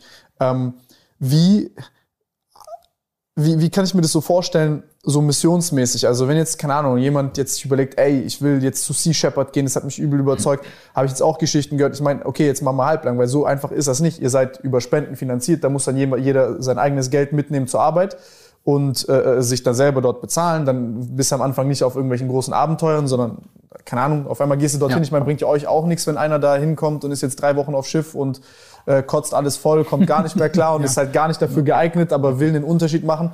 Der ja. kann ja auch anders einen Unterschied machen. Ja, natürlich. Also es gibt ja, im Grunde hast du drei Formen, wie du uns unterstützen kannst. Zum einen ganz, ganz klassisch Spenden. So, das ist ein cooler Weg. Nee, eigentlich sogar vier Formen. Also Spenden, Merchandise kaufen, mhm. ist auch eine coole Geschichte. Ähm, dazu kann ich gleich noch was erzählen. Dann halt die Mitarbeit an Land. Wir sind also für Deutschland kann ich sagen, wir haben zehn Ortsgruppen bundesweit und sind damit ungefähr 200 Freiwilligen organisiert sind ganz tolle Leute, die sich da wirklich äh, neben ihrem Beruf und Familie dann engagieren und an Infoständen stehen, über unsere Arbeit aufklären, unser Merchandise verkaufen. Und wir, ähm, im Grunde müsst ihr es so vorstellen, wir sind meinetwegen auf Messen, äh, wir sind bei Konzerten, wir machen auch äh, bundesweit Beach Cleanups, wo wir dann auch die Bevölkerung aufrufen, uns zu unterstützen. Also meinetwegen jetzt äh, an, an der Weser, an der Nordsee, Ostsee, am Rhein, wo auch immer. Es ist auch erstaunlich, wie viel Müll man da immer findet, was die Leute teilweise wegschmeißen. Das ist erschreckend. Und wir haben auch ein Schulprojekt, wo wir in die Schule gehen, wo, wo Freiwillige quasi die Schüler über unsere Arbeit aufklären, warum wir das machen warum das so wichtig ist. Cool. So, das ist, das ist halt die Mitarbeit an Land. Und dann natürlich, wenn man dann immer noch nicht die Schnauze voll hat, wenn man denkt, nee, das ist immer noch nicht genug, dann kann man sich für die Seemannschaft bewerben. Da gibt es halt auch einen Link auf unserer Webseite, wo man dann dem folgen kann.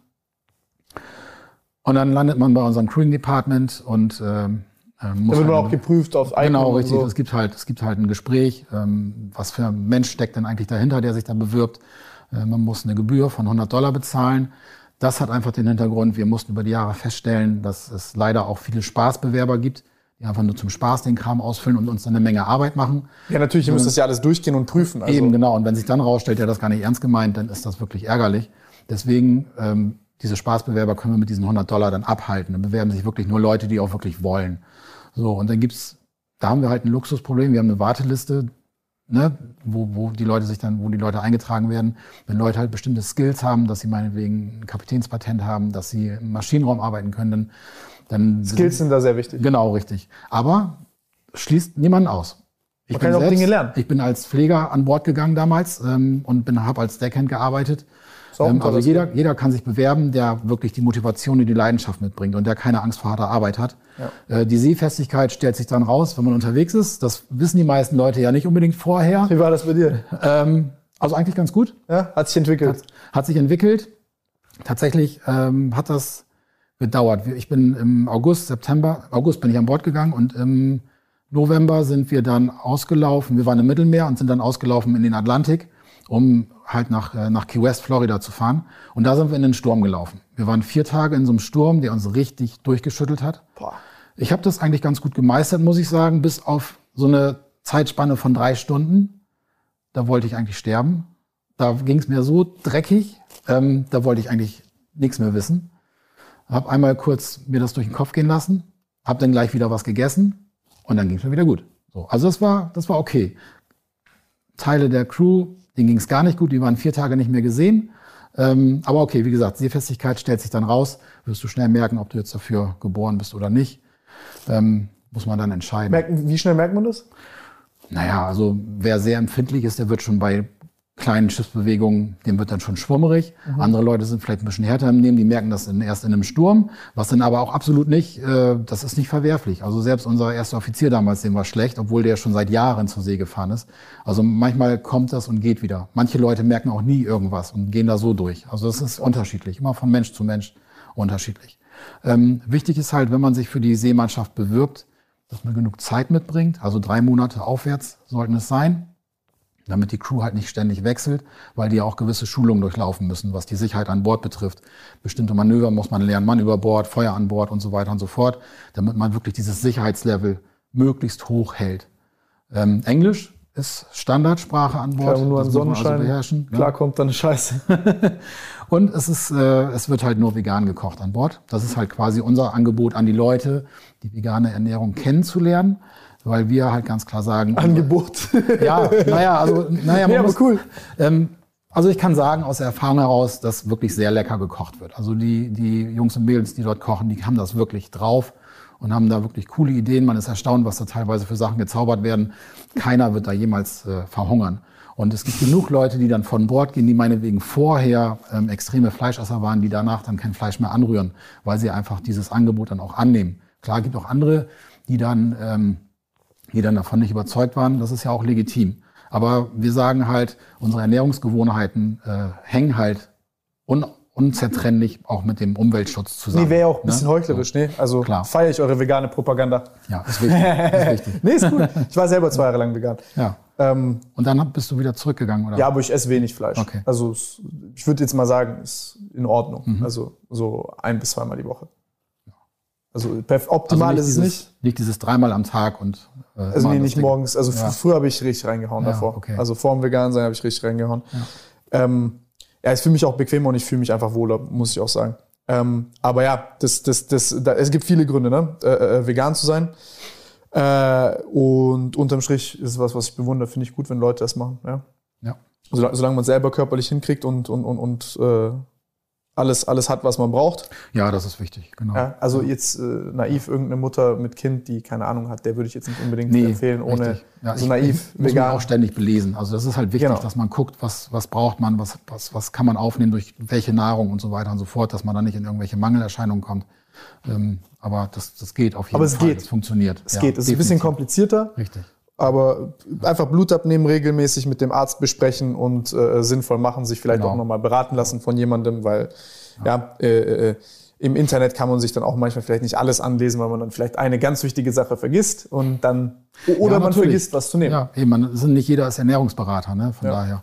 Aber um das noch abzuschließen mit den Schiffen, das ist mir noch ganz wichtig. Ja. Wenn man dann auf so eine Schiffsreise geht, dann ist es tatsächlich einfach so, dass das und da spreche ich aus eigener Erfahrung. Das verändert tatsächlich dein Leben. Man hat wirklich einen ganz anderen Einblick plötzlich auf die Dinge, wenn man dann plötzlich auch mal diese Tiere, die man sonst nur im Fernsehen gesehen hat, sei es Delfine oder auch einen großen Wal, ähm, wenn Delfine dann plötzlich vor dem Schiffsbug schwimmen, wenn du, wenn du plötzlich da irgendwie einen großen Wal am, am Schiff vorbei schwimmen siehst, wenn du meinetwegen das Glück hast und du siehst einen Buckelwal springen, dann bekommst du halt äh, eine andere Sichtweise. Meinetwegen auch eine Ehrfurcht vor diesen Tieren, wie majestätisch die sind und wie wichtig sie halt auch sind.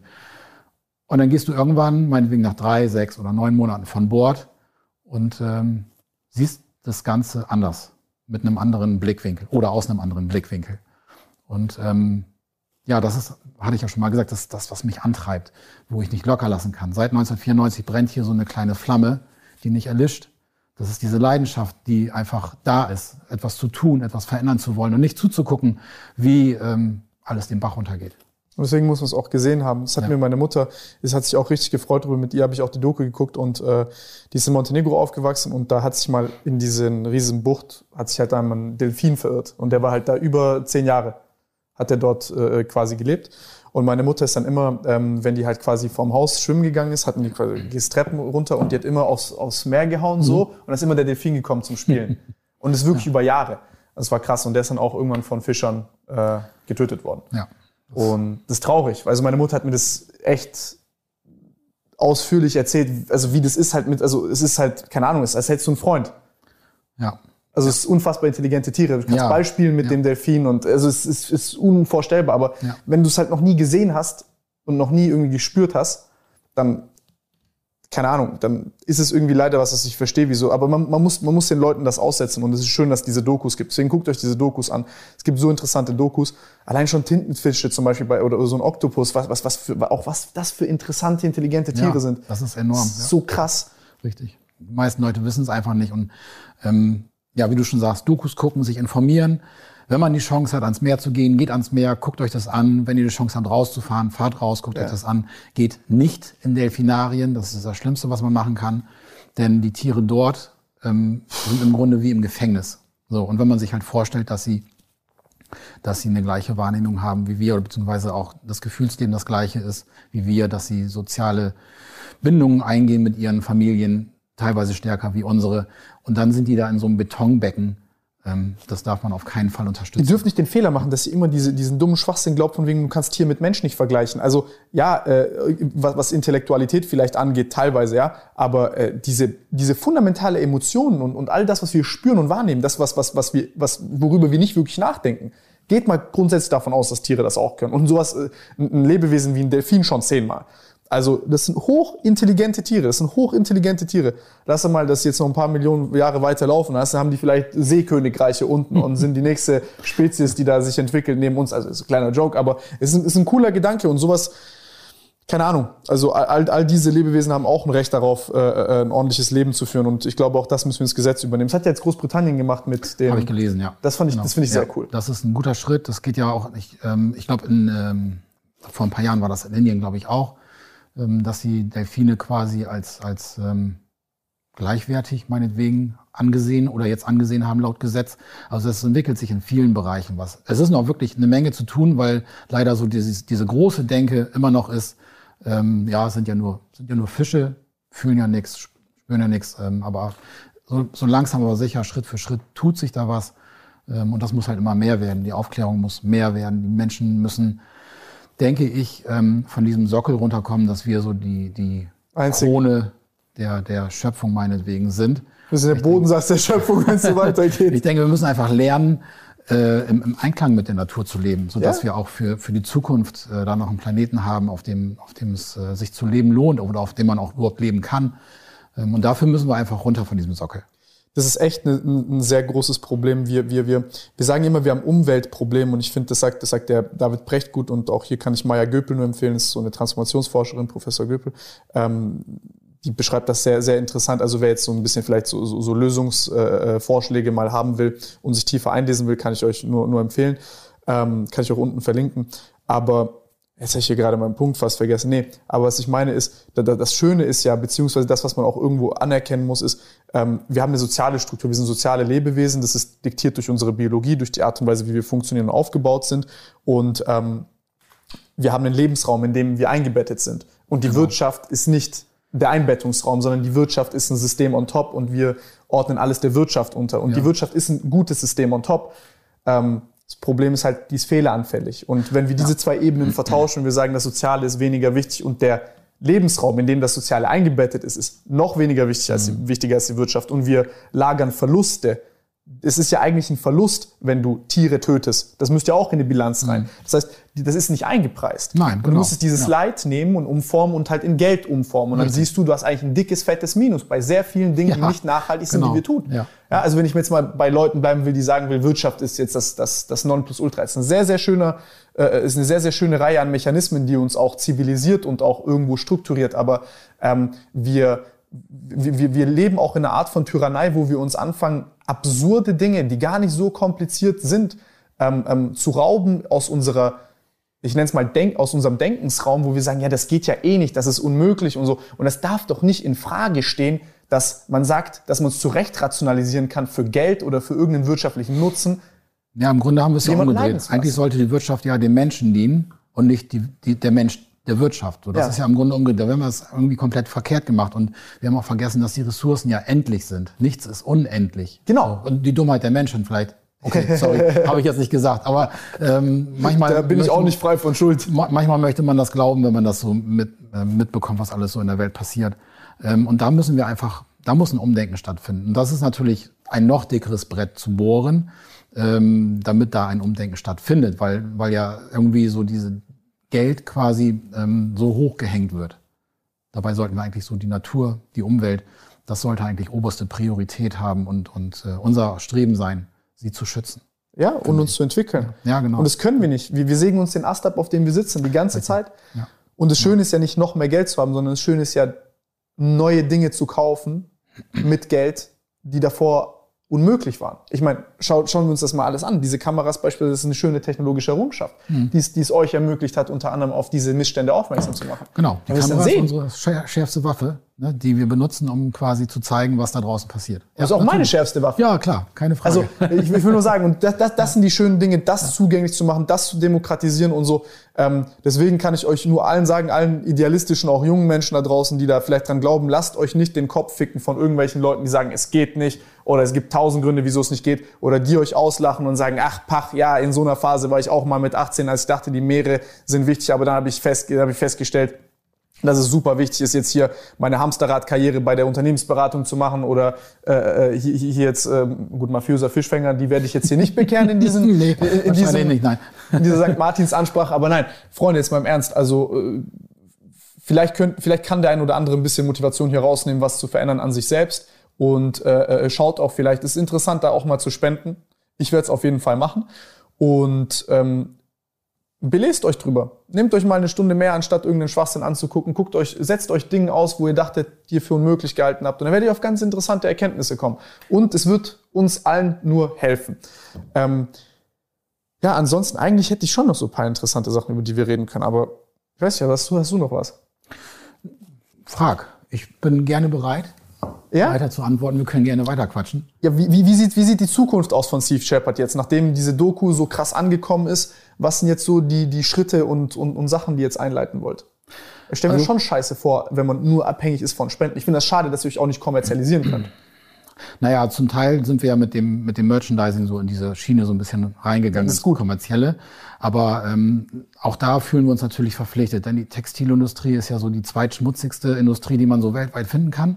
10% Also der CO2-Emissionen kommen von dort. Also versuchen wir natürlich da auch den Unterschied zu machen. Das heißt, wir haben äh, von Anfang an dafür gesorgt, ähm, ähm, so nachhaltig wie möglich zu produzieren, also mit, mit Fairtrade, mit dem GOTS-Level, äh, Sehr gut. GOTS-Label. Für Baumwolle, ähm, genau. Genau, mit dem grünen Knopf, der jetzt irgendwann vor zwei Jahren, glaube ich, dazugekommen ist.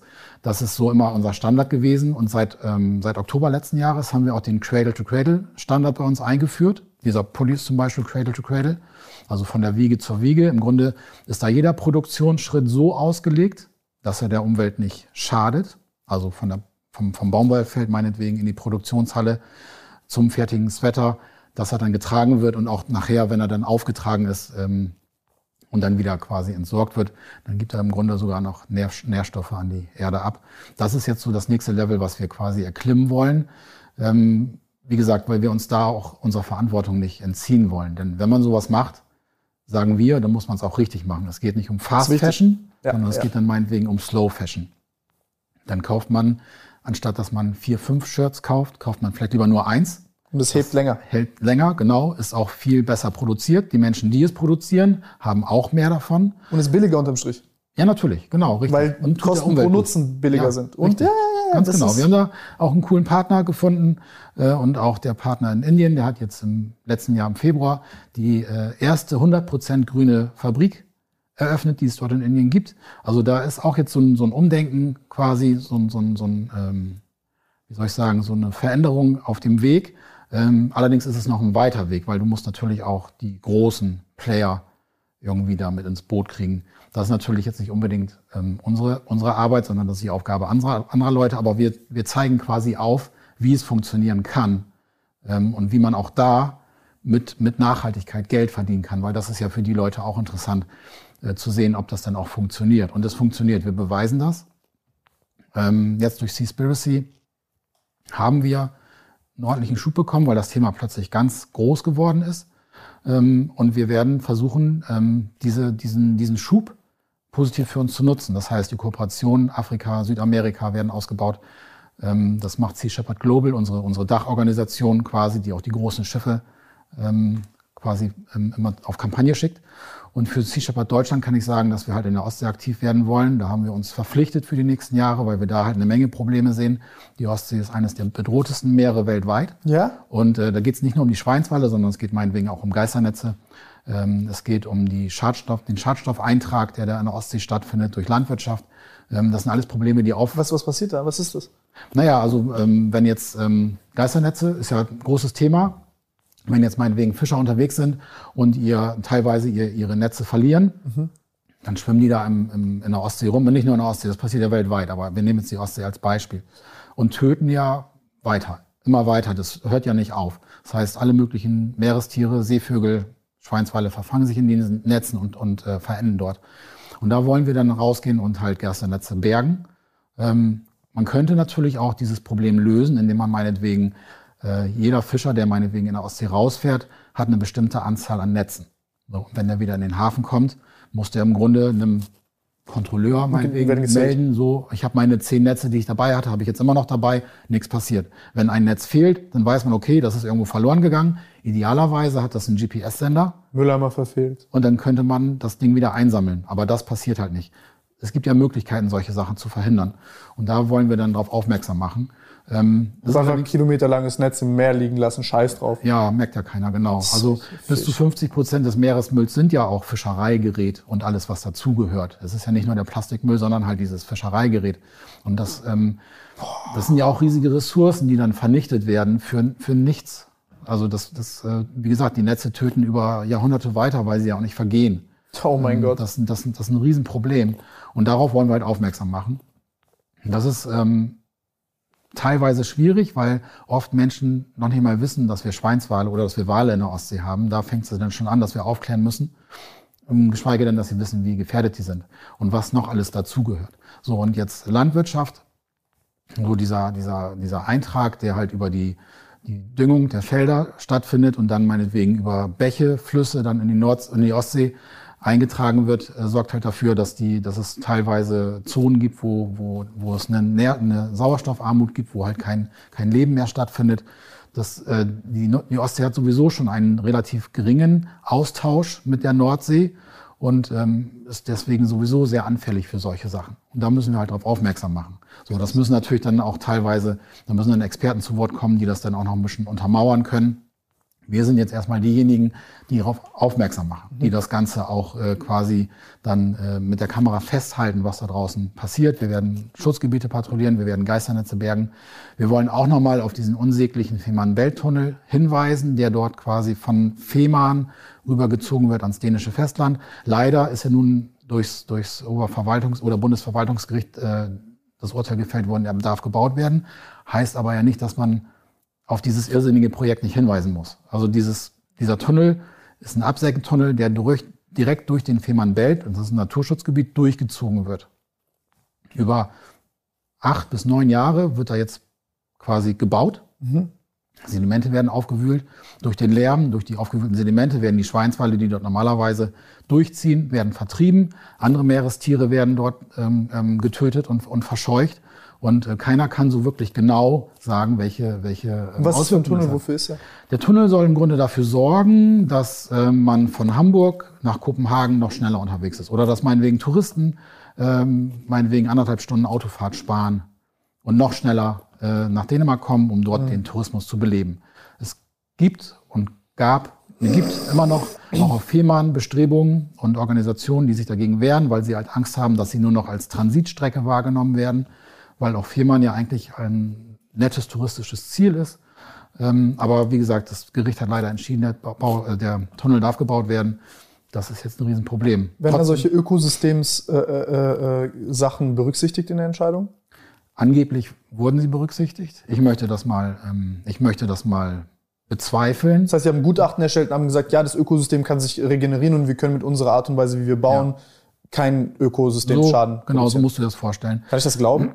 Nee, nicht wirklich. Also da sind ja auch wieder finanzielle Interessen dahinter, die, die, da, äh, die da mitspielen, die, die das Ganze auch so ein bisschen dann, ähm, wie soll ich sagen, die, die dafür sorgen, dass das Projekt halt durchgewunken Aber da hätte ich jetzt gerne einen inhaltlichen Showdown zum Beispiel als Bürger, wo ich jetzt sehen würde, dass ich einen habe, der die eine Interessensseite vertritt, einer die andere. Beide sind dann meinetwegen Biologen, die das auch bewerten können. Vielleicht noch Ingenieure dabei, die dann erklären, mit welchen Technologien das passiert. Dann würde ich mir das gerne angucken mit Popcorn zweieinhalb Stunden lang oder drei, damit ich mir Ja. dann eine Entscheidung, äh, damit wir uns dann Entscheidungen bilden können. Keine, keine Frage, das wäre ja auch Fehlt vernünftig Transparenz. Ich wusste gar nicht, dass das passiert. Ja, also das, die meisten wissen es gar nicht. Das ist äh, Nordeuropas größtes äh, Infrastrukturprojekt und die meisten kriegen das gar nicht mit, irgendwie so richtig.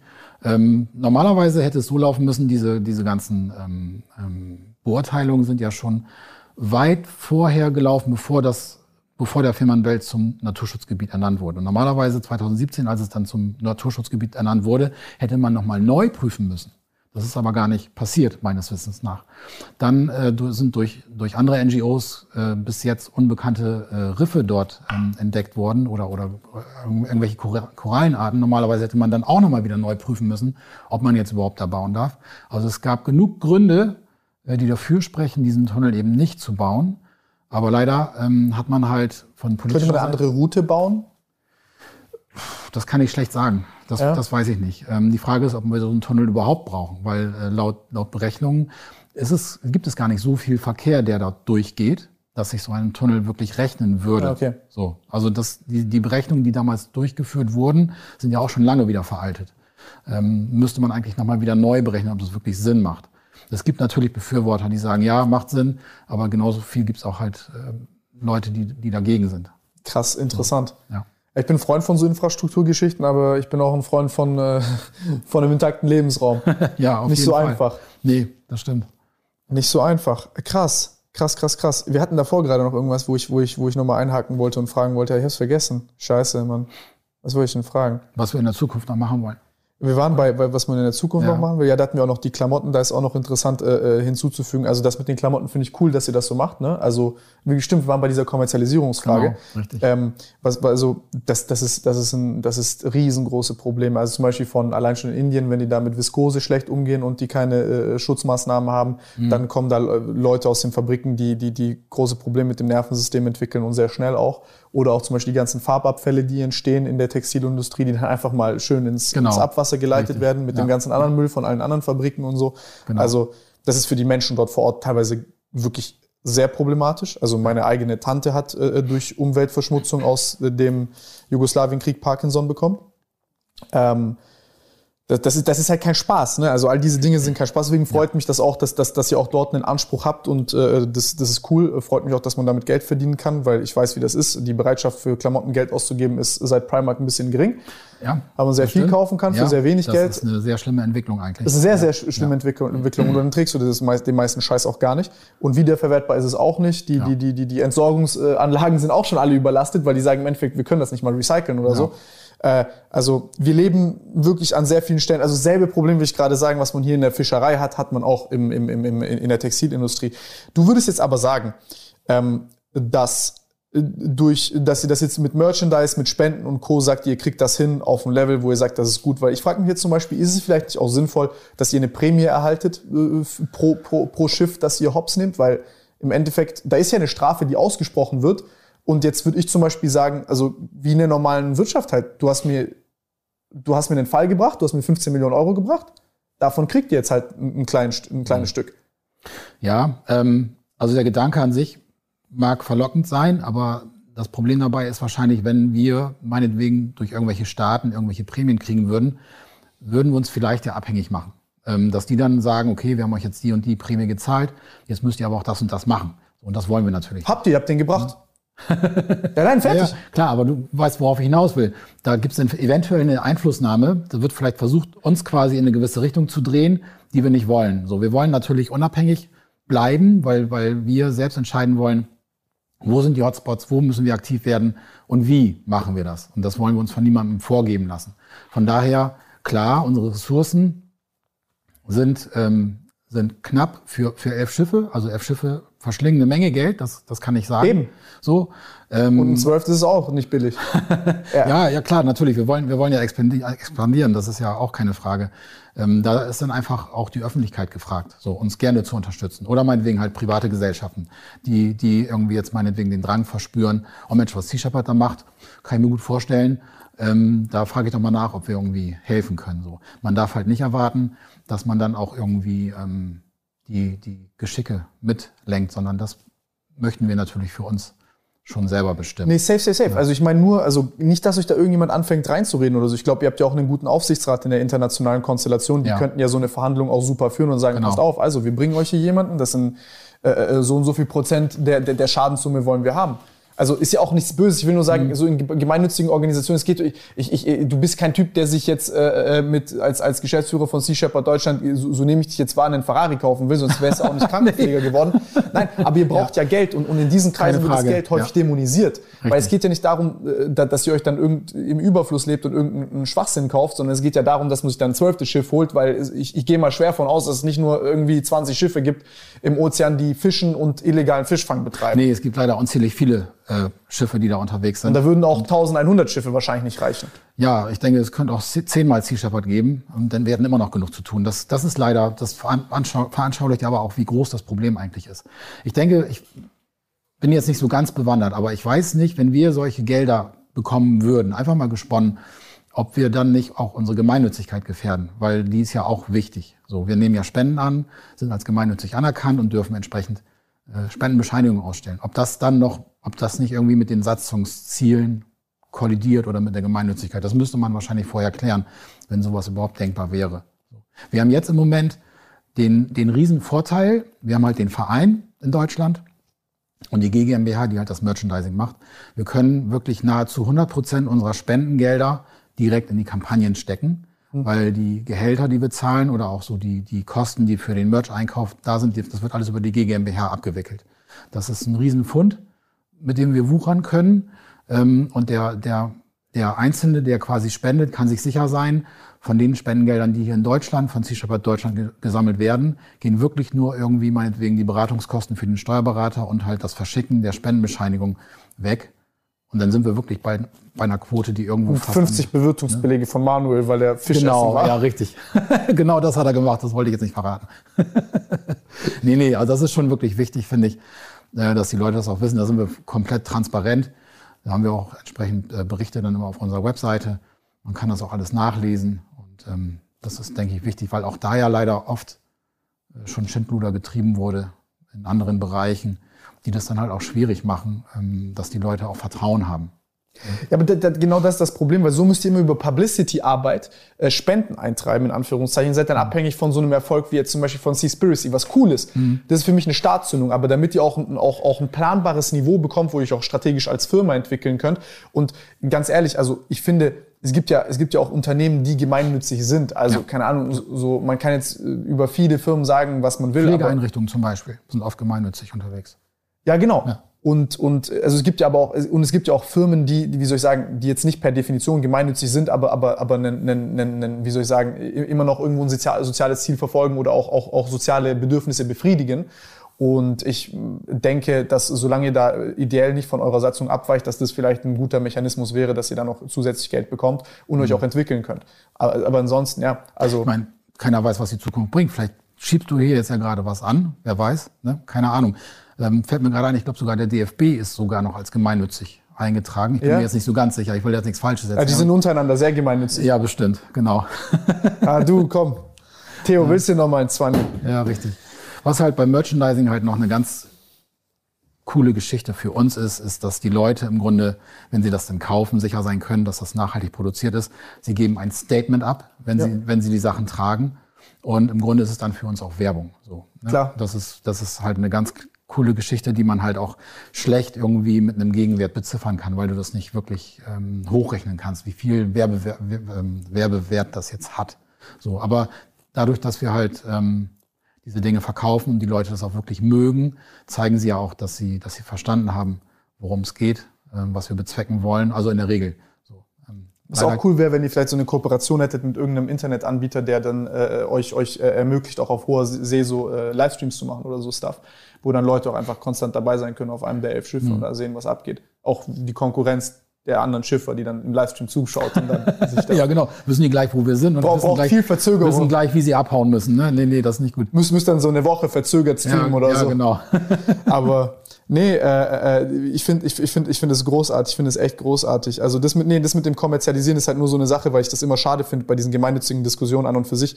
Ähm, nur weil ihr Geld verdient, heißt es ja nicht, dass, also ist ja nichts Böses. Ja, natürlich. Also wir achten natürlich auch darauf, dass wir nicht jetzt wirklich jeden, jeden Kram mitmachen. So. Also wir, das war für uns natürlich auch ein, ein Lernfeld. Wir haben, ich glaube, in Deutschland 2012 mit Merchandising angefangen und haben dann eingangs natürlich auch Fehler gemacht. So das ist ganz normal. Wenn du irgendwo neu anfängst, dann machst du irgendwelche, gibt es irgendwelche Kinderkrankheiten oder du tappst in irgendwelche Felder rein, die du gar nicht, gar nicht rein, rein tippen, tappen willst. Ähm, haben uns dann aber relativ schnell entwickelt ähm, und haben dann 2014 einen Partner gefunden, mit dem wir dann auch zum Beispiel plastikfrei versenden. Also alle Artikel sind nicht irgendwie in Plastikfolie nochmal extra eingeschweißt und die anderen äh, Sondern Polybags, die quasi biologisch genau, abbaubar sind. Ja. Genau, genau. Ähm, bei uns gibt's ähm, anfangs hatten wir mal irgendwelche Kugelschreiber so mit Sea Shepherd bedruckt. War natürlich ganz doof, weil das sind im Grunde Plastik. Plastikartikel. So, die benutzt du bis hier alles und die meisten Leute schmeißen die dann weg. Mussten wir dann auch quasi erstmal äh, ein Watschen kriegen, bis wir das dann verstanden haben, haben wir es weggenommen. Und so entwickeln wir uns halt immer weiter. Ne, hin zum, zum Recycling, zum Upcycling. Haben auch da eine coole Firma gefunden, die Artikel, die meinetwegen jetzt auch wir treffen ja mal Entscheidungen, wo Artikel nicht sich so toll verkaufen. Das heißt, die bleiben dann im Regal liegen. Ja. Was machst du jetzt damit? So, Vernichtung kommt für uns überhaupt gar nicht in Frage. Also gehen wir halt entweder mit dem Preis runter oder jetzt neuerdings werden die dann upcycled, abgecycelt. So, da haben wir eine Firma in, in äh, Hamburg gefunden, die das dann für uns machen. Da haben wir jetzt im letzten Jahr ein paar coole Artikel rausgebracht. Das heißt, die, diese Artikel haben dann quasi ein zweites oder sogar drittes Leben bis sie dann irgendwann komplett abverkauft werden. Also wir versuchen da uns immer weiter zu entwickeln. Denn dieses Feld ist ja riesig. Da gibt's ja immer wieder neue Erkenntnisse, wie man noch besser. Ja, dann gibt's halt die Keyboard Warrior, gibt's einen Klugscheißer, der sagt, Sea Shepherd ist all fake, weil die mal einen Plastik-Kuli gemacht haben und äh, ja, die haben doch absolut gar keinen Plan und so. Klar. Und natürlich ist es dumm und auch irgendwie witzig, aber du verstehst, was ich meine. Sowas ja. passiert dann halt und dann Richtig. reagiert man drauf. Genau, man muss halt aus den Fehlern lernen, man muss auch dann zu den Fehlern stehen, finde ich. Ja, klar. Es hat überhaupt keinen Sinn, wenn du dann irgendwie äh, bockbeinig bist und sagst, oh, du erzählst ja Blödsinn. Nein, ist passiert, haben wir gemacht, haben wir verbessert, haben wir abgestellt und jetzt denke ich, sind wir auf einem richtig coolen Weg. Ähm, also mir gefällt er sehr gut und, und, und meinem Team halt auch. Ähm, da werden wir uns halt, halt weiterentwickeln und mal gucken, was, was die Zukunft jetzt noch bringt. Ja, das finde ich cool, dass ihr da offen kommuniziert. Ja. Das finde ich sehr, sehr cool. Ähm, ja, früher oft so gewesen, dann so eine Kleinigkeit dann auf die Goldwaage gelegt und dann ist der ganze Verein auf einmal jetzt na klar, das geht ja auch schnell. Dann, dann äh, fokussiert man sich nur auf diesen einen Punkt. Und deswegen ist jetzt die ganze Arbeit, die wir geleistet haben, Mist. Das äh, ist natürlich, ja, das ist natürlich einfach, schade. keine Frage. So, ne? wenn man den Fokus dann darauf haben will, kann man das machen. Uns tangiert das im Grunde nicht, weil, weil ähm, wir wissen, dass wir auf dem richtigen Weg sind und letztendlich ähm, sind wir auch nicht dazu da, den, den Menschen zu gefallen, sondern unsere Klienten sind im Ozean. So, die sind uns wichtig. Für die setzen wir uns ein. Was denkst du, damit wir das abrunden, das finde ich ganz spannend, was sind die Top-Probleme, die der Ozean hat heute? Und was können wir, was kann der Zuschauer, was kann jeder Einzelne von uns tun, damit es sich ändert? Also ich denke, das größte Problem ist tatsächlich der, der gesamte Meeresmüll, also mhm. die, die Verschmutzung des Ozeans und alles, alle Folgen, die das dann hat mhm. ähm, dass da Plastik jahrhundertelang rumschwimmt. Wie setzt sich das zusammen? Also wie viel davon kommt aus Fischfang, aus dem Müll? Man sagt bis zu 50 Prozent. Und der Rest sind jetzt wir einzelnen Privatpersonen? Zum Beispiel, genau. Also 50 Prozent kann auch ein bisschen mehr sein. Fischernetze, Fischereigerät noch oben drauf, meinetwegen, mhm. irgendwelche, irgendwelche Seile und so weiter und so fort. Und dann kommt halt der Plastikmüll durch unsere, weil wir ja so eine, so eine Plastikgesellschaft sind, meinetwegen, ähm, was dann über, über äh, Bäche, Flüsse dann in die Meere gespült wird. Das könnt ihr tun. Und dann ähm, teilweise ähm, haben natürlich gerade auch so Drittweltländer Probleme, weil sie kein vernünftiges äh, Sortierungssystem haben. Da landet das ja noch viel eher dann. Auf der Straße landet das überall. Ja, genau, richtig so. Und da, da muss man natürlich ansetzen. Und es geht nicht darum. Dann verbrannt. Ähm, ähm, natürlich muss man das aus den Meeren rausholen, das ist gar keine Frage. Aber der erste Schritt wäre ja schon mal zu versuchen, gar nicht so viel zu produzieren. So, da wäre also die Industrie gefragt, ähm, Alternativen zu entwickeln. Auch da gibt es erste Ansätze, aber das dauert auch alles viel zu lange. So. Ähm, wir hatten mal bei einem Event in Bremen, der sogenannte Meeresschützertag, war mal der Mujib Latif da. Der arbeitet, glaube ich, beim Geomar in Kiel, ist ein Wissenschaftler, ein sehr renommierter in Deutschland. Und der hat mal sehr nett erzählt, also ähm, von dem Plastikmüll, den wir so in den Meeren haben, werden 15 Prozent angeschwemmt, 15 Prozent schwimmen an der Oberfläche und die anderen 70 Prozent sinken ab. So, das ist also im Grunde ein Riesenproblem, das wir noch nicht mal sehen. So, ne, man, man, die Spitze man, des Eisberges. Genau, richtig. So, ähm, das Plastik zersetzt sich dann über die Zeit, wird dann zu Mikroplastik, wird dann von Fischen aufgenommen, die wieder von größeren Fischen aufgenommen werden. Das ist werden. ja auch todesungesund. So, und den Fisch isst dann vielleicht irgendjemand und hat dann Mikroplastik in, aufgenommen und kennt gar nicht die Langzeitfolgen, die das dann vielleicht haben kann. So. Also ich denke, das ist eines der größten Probleme, die wir tatsächlich äh, haben, die wir angehen müssen, um dann halt für die Zukunft auch dafür zu sorgen, dass der Ozean ähm, ja, ein Ökosystem bleibt, mit dem wir dann auch leben können. Und die Fischerei ist das nächste Problem. Genau, das gehört dazu. Wie würdest du das gewichten? Weil Seaspiracy, ich zum Beispiel habe immer gedacht, Plastikmüll ist das größte Problem und jetzt auf einmal dort war es halt dann, ey, Fischerei ist mindestens genauso ein großes Problem. Ja, würde ich, würde ich auch so einschätzen. Also auch wenn ich da jetzt meinetwegen nur Laie bin, aber ich würde sagen, das, das hält sich so ein bisschen die Waage. Beides ist wichtig. Ähm, wobei für mich natürlich auch noch so dieser, dieser ethische Faktor dazu kommt, äh, Wale, Delfine, Fische nicht essen zu wollen, nicht essen, dass man das nicht. Also ne, das gehört für mich nicht auf den Tisch. So, das wie gesagt muss jeder für sich entscheiden. Ähm, ich denke, wir sollten ganz generell einen anderen Umgang mit dem Ozean pflegen weil wir einfach von ihm abhängig sind. Ja. Und ähm, das muss einfach ins Bewusstsein. Und das ist der effektivste Weg. Ist es langfristig, ist es, ist es die Leute darüber zu bilden, erstmal, wieso es ihnen persönlich schadet heute, mit zum Beispiel solchen Sachen wie Mikroplastik, ja. wieso es ihnen in der Zukunft schaden wird mit diesen Ökosystemsveränderungen und, und, und der Kapazität, der Regenerationskapazität unseres Planeten, die halt massiv überschritten ist und immer weiter überschritten wird. Genau. Ähm, und ich glaube, dass das der, der, ist immer traurig, dass so Egoismus das ist, an was man appealen muss, aber ich glaube, dass, dass die wenigsten Leute auf, hey, Tiere haben auch Emotionen und Schmerzempfinden, äh, äh im Endeffekt fast dasselbe nozizeptive, also Schmerzsystem äh, wie, wie wir Menschen. Aber ist halt, ist halt, äh, äh, das interessiert halt wenige Leute und deswegen muss man zeigen, was es einem selber für Scheiße antut, damit man vielleicht aufhört. Also Plastik und Fischerei. Ja. Gibst du, mir, gibst du mir ein paar neue gute Themen, um äh, mir dann überall Leute zu suchen, damit man dann noch tiefer in die Themen einsteigen kann. Aber es ist ein sehr, Fall. sehr cooler Überblick gewesen und auch echt, Manuel, ich finde es ich find's, ich find's großartig, was ihr macht und ich finde es krass, also was für einen Unterschied es macht, wenn sich Menschen vor jetzt fast schon 50 Jahren da zusammengesetzt haben, organisiert haben und sich und beschlossen haben, das zu machen. Ja. Das ist krass. Ja. Ich denke auch. Ähm, das ist inspirierend.